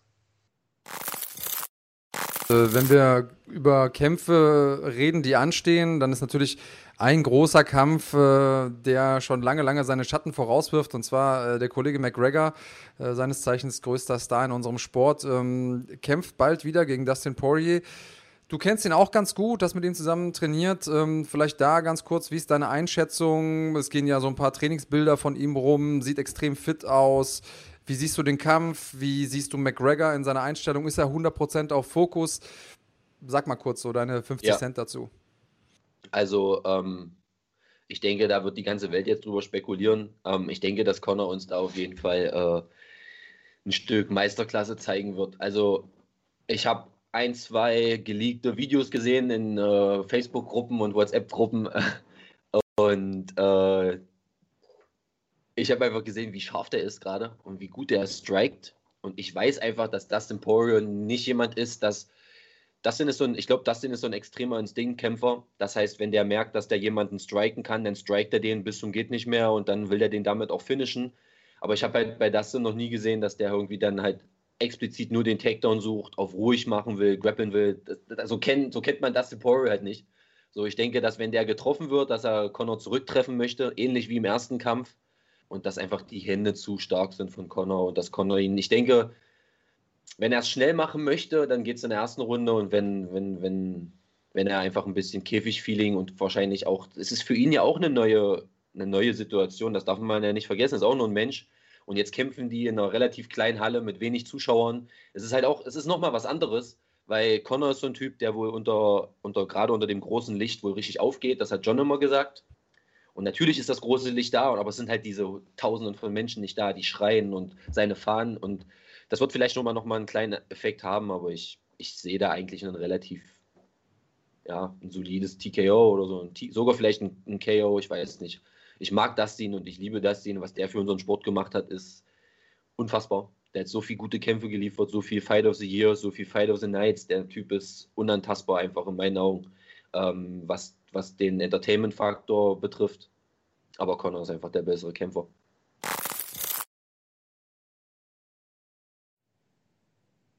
So, da sind wir wieder. Sehr, sehr spannendes Gespräch. Das komplette Interview, das gibt es äh, in der kommenden Woche hier bei uns auf dem Kanal. Äh, der hat noch einiges mehr zu erzählen gehabt, der äh, gute Niklas Stolze. Naja, und äh, das ist natürlich immer eine ganz besondere Zeit wenn, des Jahres, wenn, wenn ein, ein Conor McGregor mal wieder kämpft, Andreas Kranjotakis. Da freut sich nicht nur äh, der Niklas Stolze drüber, sondern äh, da freuen natürlich auch wir uns richtig drauf. Äh, kommende Woche ist es wieder mal soweit und äh, er hat diesmal auch wirklich einen knackigen Gegner vor der Brust, nämlich Dustin Poirier. Rückkampf, ein Kampf unter anderen Vorzeichen als vor ein paar Jahren, als es den zum ersten Mal gab. Damals war ja McGregor zu, am Beginn seiner UFC-Karriere. Inzwischen äh, ja, wissen wir alle, was, er, was da in den, in den letzten Jahren passiert ist. Ein Dustin Poirier hat sich in der Zwischenzeit massiv weiterentwickelt. Andreas Kanutakis, wie siehst du denn den Kampf? Ähm, eigentlich muss ich so ein bisschen sehen wie, wie Stolze. Ich, ehrlich gesagt würde ich mich auf der einen Seite total freuen, wenn, äh, wenn Connor das Ding verlieren würde, einfach nur, weil der mir zu hoch geflogen ist in den letzten Jahren. Ich weiß, ich weiß, ich bin ein Hater. Ähm, aber ich sehe es gerade sportlich nicht, weil ich glaube nicht, dass Dustin Poirier so aus seiner Haut raus kann. Also ich glaube nicht, dass er jetzt anfängt, irgendwie Double Legs zu shooten und, und, zu grinden am Käfig und so, sondern der wird immer einer sein, der äh, der Game ist, der, wenn er eine bekommt, ihn nochmal ähm, äh, nach vorne marschiert und, und selber mitschlägt. Ähm, ich ich glaube einfach nicht, dass, dass er sich umstellen kann. Wie siehst du es? Ähm, ja, also wir hatten uns ja vor ein paar Wochen drüber unterhalten und das hat ja auch irgendjemand dann rausgeklippt hier bei uns, wahrscheinlich der Kahn, äh, wo ich so gesagt habe, naja, äh, will den Kampf eigentlich jemand sehen? Äh, denn ehrlich gesagt, mich persönlich reißt das Matchup halt nicht so sehr vom Hocker. Also ich hätte es cooler gefunden, wenn man gesagt hätte, man macht jetzt einen Connor gegen, was weiß ich, gegen Chandler-Kampf oder gegen Hooker, also ein unverbrauchtes Matchup. Mittlerweile ist der Hype aber auch bei mir angekommen. Ich freue mich drauf, ich bin mal sehr, sehr gespannt. Ich sehe aber einfach nicht dass, dass Poirier den, den Rückkampf gewinnt. Ich glaube nicht, dass das großartig anders ausgehen wird als der Hinkampf, denn wenn das stimmt, was, was Dana äh, White jetzt die ganze Woche irgendwie erzählt hat, nämlich, dass er einen extrem fokussierten Connor dort hat äh, auf Fight Island, der sich plötzlich um jedes Detail auch kümmert, um jedes Detail sorgt, den der Walk-In interessiert, dies interessiert, das interessiert, der also 100% bei der Sache ist, dann glaube ich, wird es sehr, sehr schwer äh, für Poirier da einen Sieg zu holen, ähm, denn ein Connor in Topform ist und das, das, das das sehen viele immer nicht, weil, weil er halt außerhalb des Oktagons oftmals ein ziemliches Arschloch zu sein scheint.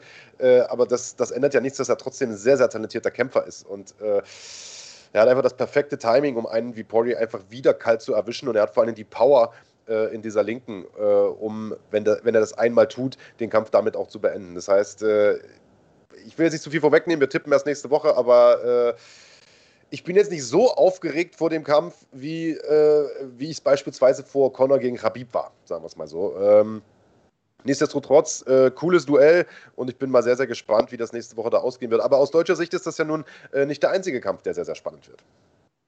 Richtig, du hast gesagt, wir haben äh, Abu, äh, Abu Azad, hatte ich fast gesagt, aus Gewohn Gewohnheit daraus ist natürlich der, äh, der Bruder Ottmann am Start.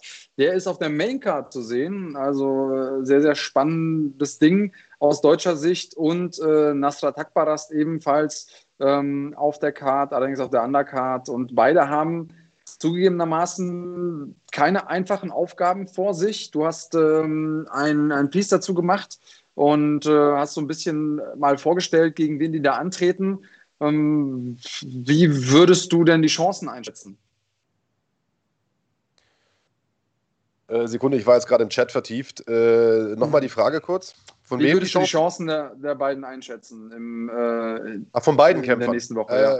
Dann würde ich, äh, dann ich direkt vielleicht mal die Chance benutzen, um äh, sozusagen ein kleines Video anzuteasen, das es aktuell bei uns schon auf dem Kanal zu sehen gibt. Da äh, analysieren wir nämlich äh, die drei Deutschen, die im Januar in der UFC kämpfen und vor allen Dingen deren Gegner. Also äh, Ramazan Emeyev, der letzte Nacht gegen David Zawada gekämpft hat, das ist also nicht mehr so aktuell, aber eben auch äh, Arman Sarukian und Matt Fravola, die nächste Woche auf, auf die anderen beiden Deutschen treffen. Das könnt ihr euch mal angucken, da findet ihr kurz und knapp zusammengefasst, was die Stärken, Schwächen dieser Gegner sind und was die Deutschen vielleicht vielleicht tun müssen, um da zu gewinnen. Ähm, ich glaube, dass, ähm, dass beide gute Gegner vor der Brust haben. Ich glaube, dass es Nasrat aber ein bisschen härter getroffen hat. Also Ahmed Sarukian ist wirklich ein sehr, sehr, sehr, sehr starker Gegner. Ähm, ich glaube, beide haben die Chancen, mit einem Sieg nach Hause zu kommen. Äh, ich glaube, dass man Ottmann bis heute immer noch irgendwie unterschätzt. Ich weiß nicht, woran das liegt. Also es wird ja immer wieder gesagt, ah, jetzt, jetzt hat er einen, der, äh, gegen den er keine Chance hat und so weiter. Und dann haut er den nächsten wieder in der ersten Runde um. Ähm, also ich glaube schon, äh, dass, dass man diesen Fehler nicht machen darf. Ich glaube, dass äh, Nasrat sich von Kampf zu Kampf auch immer mehr steigert, obwohl er in der Vergangenheit schon gut war. Äh, kurzer Hinweis vielleicht noch an Kahn, Dicker, mach mal deinen Ton aus. Ich höre, äh, wie, du, wie du ganz laut ins Mikro furzt. Besten Dank. und äh, ja, also ich weiß nicht, ob ich deine Frage damit, damit beantwortet habe, Andreas, aber ähm, ich, ich glaube, beide haben die Chancen auf den Sieg. Ich denke, Nasrat wird es ein bisschen schwerer haben, weil er einen sehr, sehr, sehr, sehr starken Gegner hat, was nicht heißen soll, dass Ottmann einen schwachen Gegner hat, aber ähm,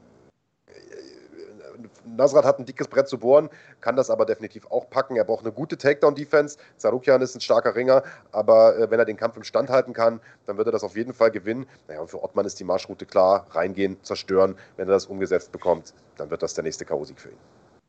Also Ottmann muss alles machen wie immer. Nasrat muss zeigen, dass seine Takedown-Defense gut ist, vielleicht sogar besser geworden ist. Ähm, aber er ist noch ein junger Kämpfer, der hat noch viel Entwicklungspotenzial. Deswegen drücken wir natürlich da alle vorhandenen Daumen. Ähm, und einmal ganz kurz, weil es sowohl jetzt hier im äh, Chat angesprochen wurde, als auch unter dem Video, äh, das du gemacht hast, das ich übrigens auch gut finde. Äh, Tugi Davidson schreibt hier gerade rein, fand auch das Video großartig. Tut uns doch einen Gefallen und lasst diese Diskussionen darüber, wer jetzt ein deutscher Kämpfer ist und wer nicht. Die Jungs leben in Deutschland oder haben lange in Deutschland gelebt, haben einen Großteil ihrer ähm, Profikarriere hier verbracht, auf dem Weg in die großen Ligen, sprechen Deutsch, äh, reden mit den deutschen Portalen. Natürlich werden wir sie als, äh, als deutsche Kämpfer mit repräsentieren. Das ist Teil unserer Aufgabe. Äh, mir ist da in dem Kontext egal, was er für einen Pass hat oder auch mit welcher Fahne in der UFC einläuft. Äh, Peter Sobotta hat irgendwann, weil es ihm so auf den Sack gegangen ist, gesagt, ich laufe mit der jamaikanischen Flagge ein, weil er immer aus Polen Ärger bekommen hat, aus Deutschland Ärger bekommen hat und gesagt, weißt du was, dann nehme ich quasi die Mitte. Lasst uns diese Diskussion doch mal beenden. Es bringt doch niemanden weiter. Äh, wir freuen uns, dass wir uns überhaupt äh, mit Leuten identifizieren können, die es quasi aus unserer Szene herausgeschafft haben. Und genau darum geht es ja am Ende des Tages. Ähm, ich hoffe, damit haben wir so ein bisschen mal dieses Thema geklärt, denn ähm, ja, ich habe es auch irgendwie langsam satt. Hast du mal ein schönes Machtwort gesprochen hier, Big Daddy. Das reicht aber auch mal. Jetzt ist aber gut hier. Also, würde ich sagen, machen wir auch da einen Haken dran. Wir sprechen über die Veranstaltung nächste Woche nochmal detailliert, wie gesagt, am Donnerstagabend ab 19 Uhr das Ganze live. Übrigens, weil hier gerade die Kritik kam, äh, Soundqualität, Tonqualität haut manchmal nicht hin und der Big Daddy hat nicht mal ein Greenscreen. Ähm, ist angekommen, nehmen wir uns zu Herzen. Äh, wie gesagt, Ton- und Bildprobleme gab es in den letzten Monaten eigentlich nicht, denn da haben wir das Ganze aufgezeichnet. Äh, wir sind heute das allererste Mal seit Monaten wieder live. Das heißt, seht es uns, seht es uns nach, wenn es mal hier und da äh, einen, kleinen, einen kleinen Ruckler gibt äh, und dass der Big Daddy keinen keinen Greenscreen hat. Das liegt einfach daran, äh, dass er pleite ist. Aber da ja heute die Superchats hier reingeflattert sind äh, ohne Ende, wird er wahrscheinlich beim nächsten Mal auch einen Greenscreen am Start haben, hoffe ich zumindest mal. Ähm, und für die beschissene äh, DSL-Leitung da im Internet, äh, im, im, im Hotel, äh, kann er ja auch nichts, denn Big Daddy sitzt da nicht, auch wenn man es denken könnte, äh, bei sich zu Hause, sondern der ist in München im Hotel, weil er letzte Nacht die UFC für The Zone kommentiert hat. So, Gut, was haben wir noch? Ach so, wir haben einen neuen Themenblock hier so bei uns im Schlagwort Podcast. Wir haben ja in der Vergangenheit auch schon immer über aktuelle News gesprochen. Jetzt haben wir das Ganze optisch ein bisschen aufgepeppt, hoffe ich zumindest, nennen das Ganze Schlagzeile und genau die äh, Schlagzeilen der Woche, die gibt es jetzt. Haben wir dazu einen netten Trailer oder sowas, Kahn? Nein. Vielleicht müssen Nein? wir den machen. Schlagzeile, Schlagzeile, Schlagzeile. Bam, So, sehr gut. Äh, welche ist denn die erste Schlagzeile? Also die wichtigste Schlagzeile vielleicht, Andreas Kranotakis, die ist so eine kleine Sache in äh, eigener Sache. Denn ähm, wir heißen ja, oder unser YouTube-Kanal heißt ja fighting.de ähm, und äh, das nicht umsonst. Äh, die Domain, die gibt es tatsächlich auch. Bisher stand da immer under construction, also man hat da auf der Seite nichts gesehen. Äh, jetzt ist die Seite fertig. Also äh, wenn ihr nichts zu tun habt, schaut gerne mal drauf. fighting.de, das soll in Zukunft eure Anlaufstelle sein im klassischen Internet nicht im Web 2.0, sondern im klassischen Internet. Äh, aktuell findet er dort im Grunde genommen die Inhalte von YouTube gespiegelt. Künftig wird es dort aber unter anderem auch äh, ein paar kleinere News geben, also die Sachen, die bei uns sozusagen in den Interviews gesagt werden, beispielsweise, die findet ihr da nochmal zusammengefasst. Und äh, wenn es dann mit Events auch wieder losgeht, könnt ihr dort beispielsweise euch äh, mit Tickets eindecken und vieles, vieles mehr. Also schaut mal rein, ist ganz schick geworden, würde ich sagen. Big Daddy, wie findest du das Ganze? Du bist ja, äh, du bist ja im Internet nicht so erfahren, aber so mit Internet, mit Webseiten kennst selbst du dich aus, oder? Ja, ich glaube ja immer noch nicht, dass sich das, ähm, dass sich das durchsetzen wird, dieses Internet. Aber ähm, ja. abgesehen davon, die Seite finde ich jetzt gut. Äh, ist eine der wenigen guten. Ähm, ihr könnt äh, im Prinzip erstmal eine gute Übersicht haben über unsere Angebote. Ihr findet zum Beispiel auch einen, äh, einen Link, zu, Link, zum Tippspiel da drauf und so weiter und so fort. Ähm, eine Übersicht, wie gesagt, über die Videos, die kommen. Äh, das ist ja auch manchmal vielleicht bei YouTube nicht ganz so übersichtlich. Checkt's mal aus, lasst uns gerne auch Feedback da, schreibt's in die Kommentare unter dem Video. Auch da arbeiten wir stetig dran. Und ähm, was den Greenscreen angeht, den montiere ich mir einfach bald in meinen goldenen Porsche und dann äh, haben wir gar keine Probleme mehr. Wollte ich gerade sagen, du kannst ja eigentlich aus dem, äh, aus dem Kofferraum äh, deines, deines SUVs raussenden, äh, Andreas. Da ist ja genug Platz, da könnten wir theoretisch sogar mit Publikum, äh, mit Publikum sein. ja, ja wie, wie, gestern, wie gestern in Abu Dhabi, aber maximal 2000 Leute bitte. Ja, also genau. genau so machen wir das. Äh, Im Übrigen, das auch nochmal zur Frage, weil gesagt wurde, ja, McGregor gibt es da Publikum und so weiter. Haben wir ja jetzt irgendwie schon im Live-QA gesagt, wird es also Publikum geben. Und Dana hat gesagt, es wird wahrscheinlich sogar äh, dasselbe Publikum sein wie gestern, denn da wurden wohl offensichtlich Packages verkauft äh, für alle drei Veranstaltungen. Äh, und die Leute, die da drin waren, die paar Hanseln, die haben ja auf jeden Fall gut Stimmung gemacht. Also, äh, zusammenfassend, schaut doch mal rein auf die Webseite fighting.de, helft das Ding ein bisschen nach oben zu bringen bei Google. Äh, da werden in den nächsten Wochen und Monaten immer noch neue Inhalte ergänzt. Das wird also künftig auch eure Anlaufstelle für äh, Kampfsport in Deutschland.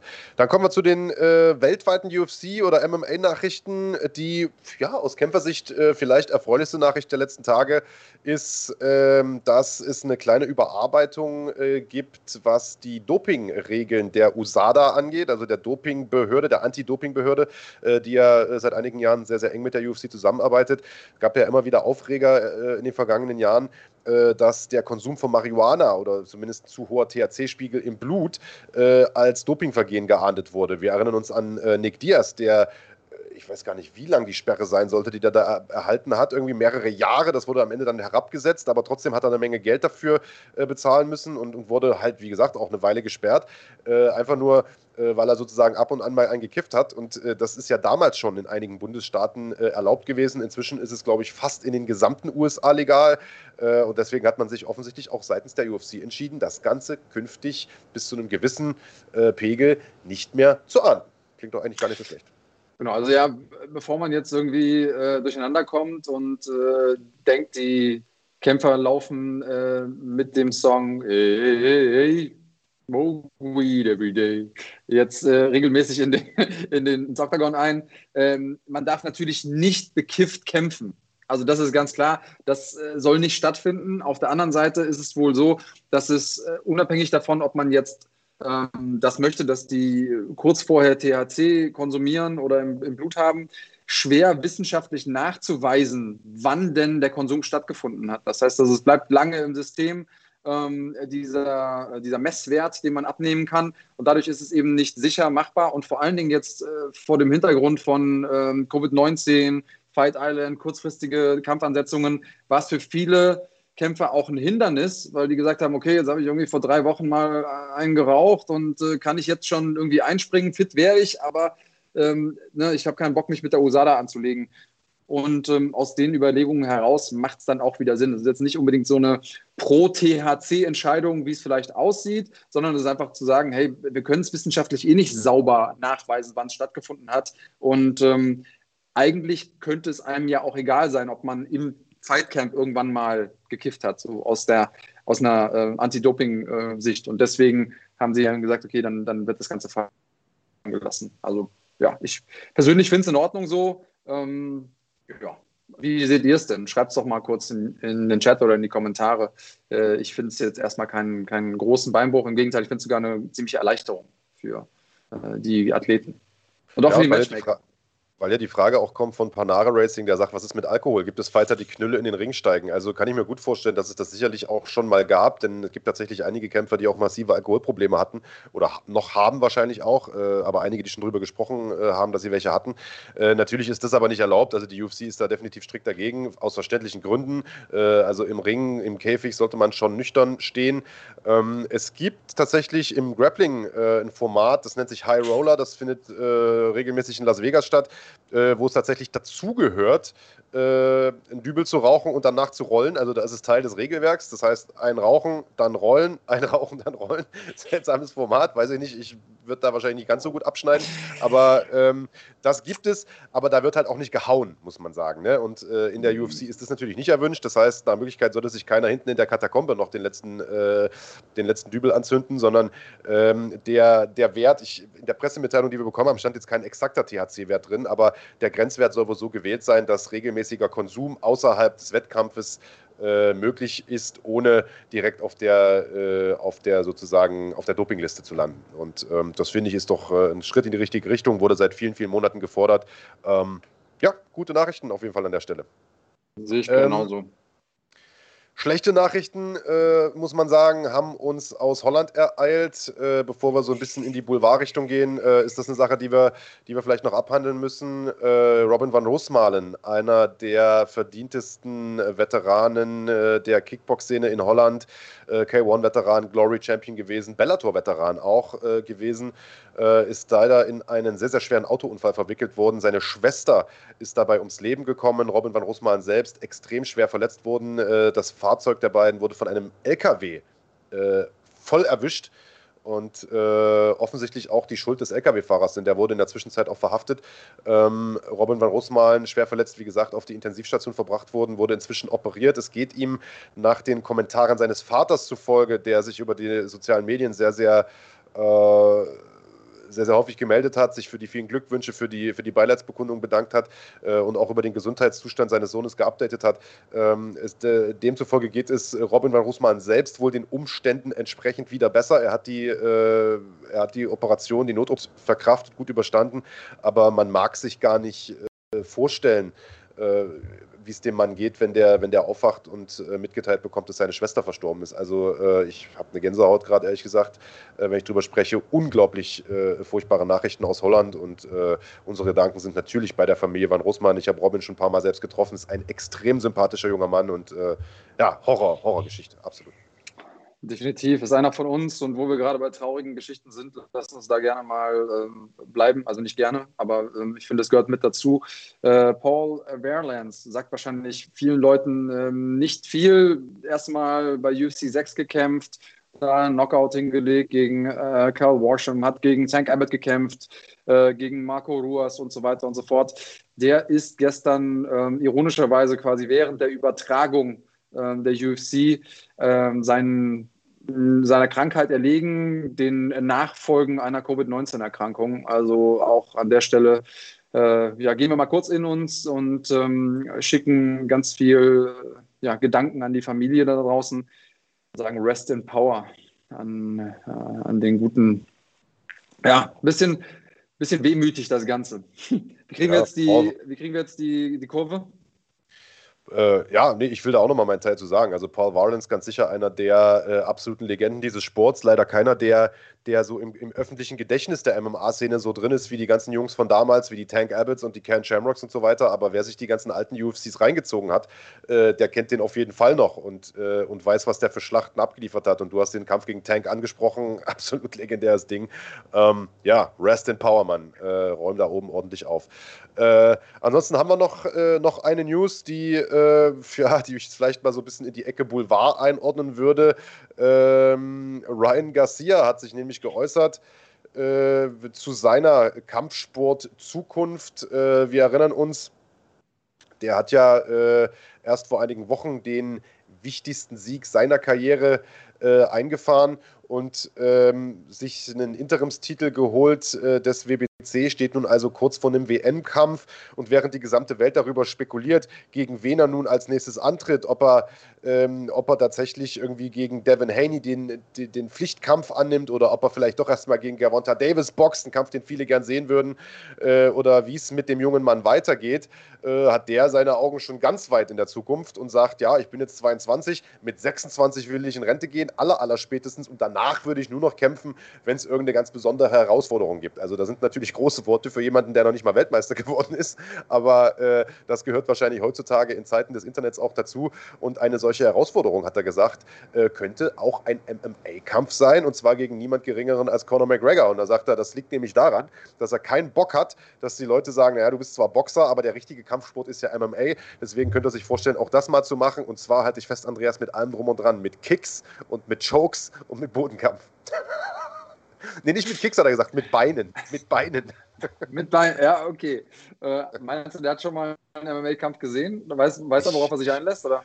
Ich weiß es nicht, Mann. Keine Ahnung. Wahrscheinlich hat er so viel Ahnung vom MMA wie ich vom Boxen, aber naja. Ja. Äh, das ist ein spannendes Thema, aber dieser Crossover, der kam ja gestern auch nochmal bei Holloway. Holloway hat auch gesagt, Mensch, ja, wieso nicht? Hat da ein bisschen mit kokettiert, äh, irgendwie Anspielung gemacht auf äh, Todd äh, Bud Crawford, den er irgendwann mal äh, behind the scenes getroffen hat und gesagt hat, oh, irgendwie könnten wir das vom Gewicht her ja möglich machen. Ähm, es ist natürlich spannend, spätestens jetzt, nachdem McGregor da diesen Ausflug gemacht hat. Ähm, Schreibt uns mal in die Kommentare, würdet ihr es auch gerne sehen? Welcher Boxkampf ist einer, den ihr gut findet? Äh, auch da gibt es ja vielleicht die Möglichkeit zu sagen, im Schwergewicht, Francis Ngannou oder Stipe Miocic äh, treten mal an gegen einen der großen Namen, die da rumgeistern. Also ja, warum nicht? Ja, Mark, 1, äh, Mark F01 hat es hier ganz gut geschrieben. Der sagt 12 pro Spielplatz ohne Treten. ja, also Ryan Garcia muss man sagen, ich traue dem Mann durchaus zu, dass er, äh, dass er im Boxen eine große äh, Zukunft haben wird. Ähm, der wird ja oftmals so ein bisschen unterschätzt, einfach weil er diese riesen Social Media Anhängerschaft hat und alle sagen, ja, der ist nur ein Hype. Äh, ich glaube nicht, dass er ein Hype ist. Ich glaube, er ist wirklich ein guter Boxer, hat eine starke Amateurkarriere hinter sich. Armeen schreibt, äh, Tank wäre keine gute Idee, der ist ein Biest. Das stimmt, aber ähm, ich sag mal, da kommt es ja dann auch drauf an, in welcher Gewichtsklasse der Kampf stattfindet, denn ehrlicherweise muss man sagen, äh, im ähm, äh, Im äh, Leichtgewicht ist, ist Gervonta Davis doch relativ klein für die Gewichtsklasse. Äh, hätte da also vielleicht physisch ein paar, paar Nachteile gegen Ryan Garcia. Also ich glaube, dass Garcia in, in dieser Gewichtsklasse und im Boxen schon durchstarten kann. Aber Schuster bleibt bei deinen Leisten und äh, mit Beinen und mit Boden äh, muss er jetzt nicht, nicht unbedingt anfangen. Soll erstmal im Boxen äh, rasieren. Genau, einen Schritt nach dem anderen. Genau, so kann man zusammenfassen. Ja, wir machen auch einen Schritt nach dem anderen, äh, würde ich sagen. Die erste Live-Sendung nach vielen, vielen Monaten ist äh, mehr oder weniger im Kasten. Ähm, wir können ja vielleicht nochmal darauf hinweisen, was es in den nächsten Tagen zu sehen gibt hier bei uns auf dem Kanal. Wir haben äh, morgen schon, also am Montag, ein Feature bei uns auf dem Kanal und zwar das Porträt zu Nasrat Hakparast. Und am Mittwoch stand jetzt das Porträt zu Ottman Azaitar. Kann auch sein, dass ich es gerade komplett durcheinander bringe und äh, beide vertauscht so. jeweils, sind. Nee, jeweils 18.30 Nasrat am Montag 16.30 Ottman am Mittwoch 16.30 So habe ich es mir notiert. Also jeweils 18.30 das eine 16.30 am Montag und das andere 16.30 am Mittwoch. Sehr gut. Wunderbar. genau. Ähm, ja, ansonsten sind wir am äh, Donnerstagabend. Achso, und da kann aber es sogar sein, dass wir, äh, dass sich das ein bisschen verschiebt, denn äh, wir werden aller Wahrscheinlichkeit nach, ist aber noch nicht hundertprozentig safe, hängt ein bisschen von der UFC ab, äh, auch noch Interviews mit den beiden äh, irgendwie raushauen im Laufe der Woche. Müssen wir gucken, inwiefern das, ähm, äh, das mit der Presseabteilung irgendwie abgeklärt wird. Das ist immer so ein kleines Glücksspiel mit der UFC. Da gucken wir mal, wir sind auf jeden Fall dran. Die Susanne Brandes, unsere PR-Dame, hängt da auf jeden Fall äh, wie ein Pitbull schon äh, dran an diesen Interviews. Wir sind auf jeden Fall aber, das ist safe, am äh, Donnerstagabend zurück und zwar um 19 Uhr. Der, äh, Andreas, das hast du schon angekündigt, mit so einer Mischung aus Schlagwort und Live-QA. Da werden wir die Tipps von äh, heute auflösen und die Tipps für nächstes Wochenende schon, also für den McGregor-Kampf, abgeben und werden natürlich wieder eure Fragen beantworten und äh, vieles andere mehr. Außerdem gehen wir Stand jetzt auch nochmal am Freitag live und werden so eine Art Watch Together machen wie gestern, nur mit dem offiziellen Wiegen, äh, das ja auch schon mal ein Event äh, in sich selbst ist. Und dann äh, gibt es äh, in der Nacht auf den Sonntag ja den äh, großen Pay-Per-View, den du und ich zusammen mit Peter Sobotta auf The Zone kommentieren werden. Und jetzt hängt es davon ab, ob The Zone sich nun die Vorkämpfe sichert oder nicht. Wenn nicht, dann müssen wir mal gucken. Dann kann es sogar sein, dass wir auch da noch ein kleines Watch-Together im Vorfeld machen. Äh, das ist aber noch nicht hundertprozentig safe. Da müssen wir mal gucken. Äh, Fakt ist, einiges in der Pipeline nächste Woche. Das heißt, abonniert den Kanal, drückt die Glocke und äh, bleibt uns gewogen. Und vor allen Dingen bleibt cremig.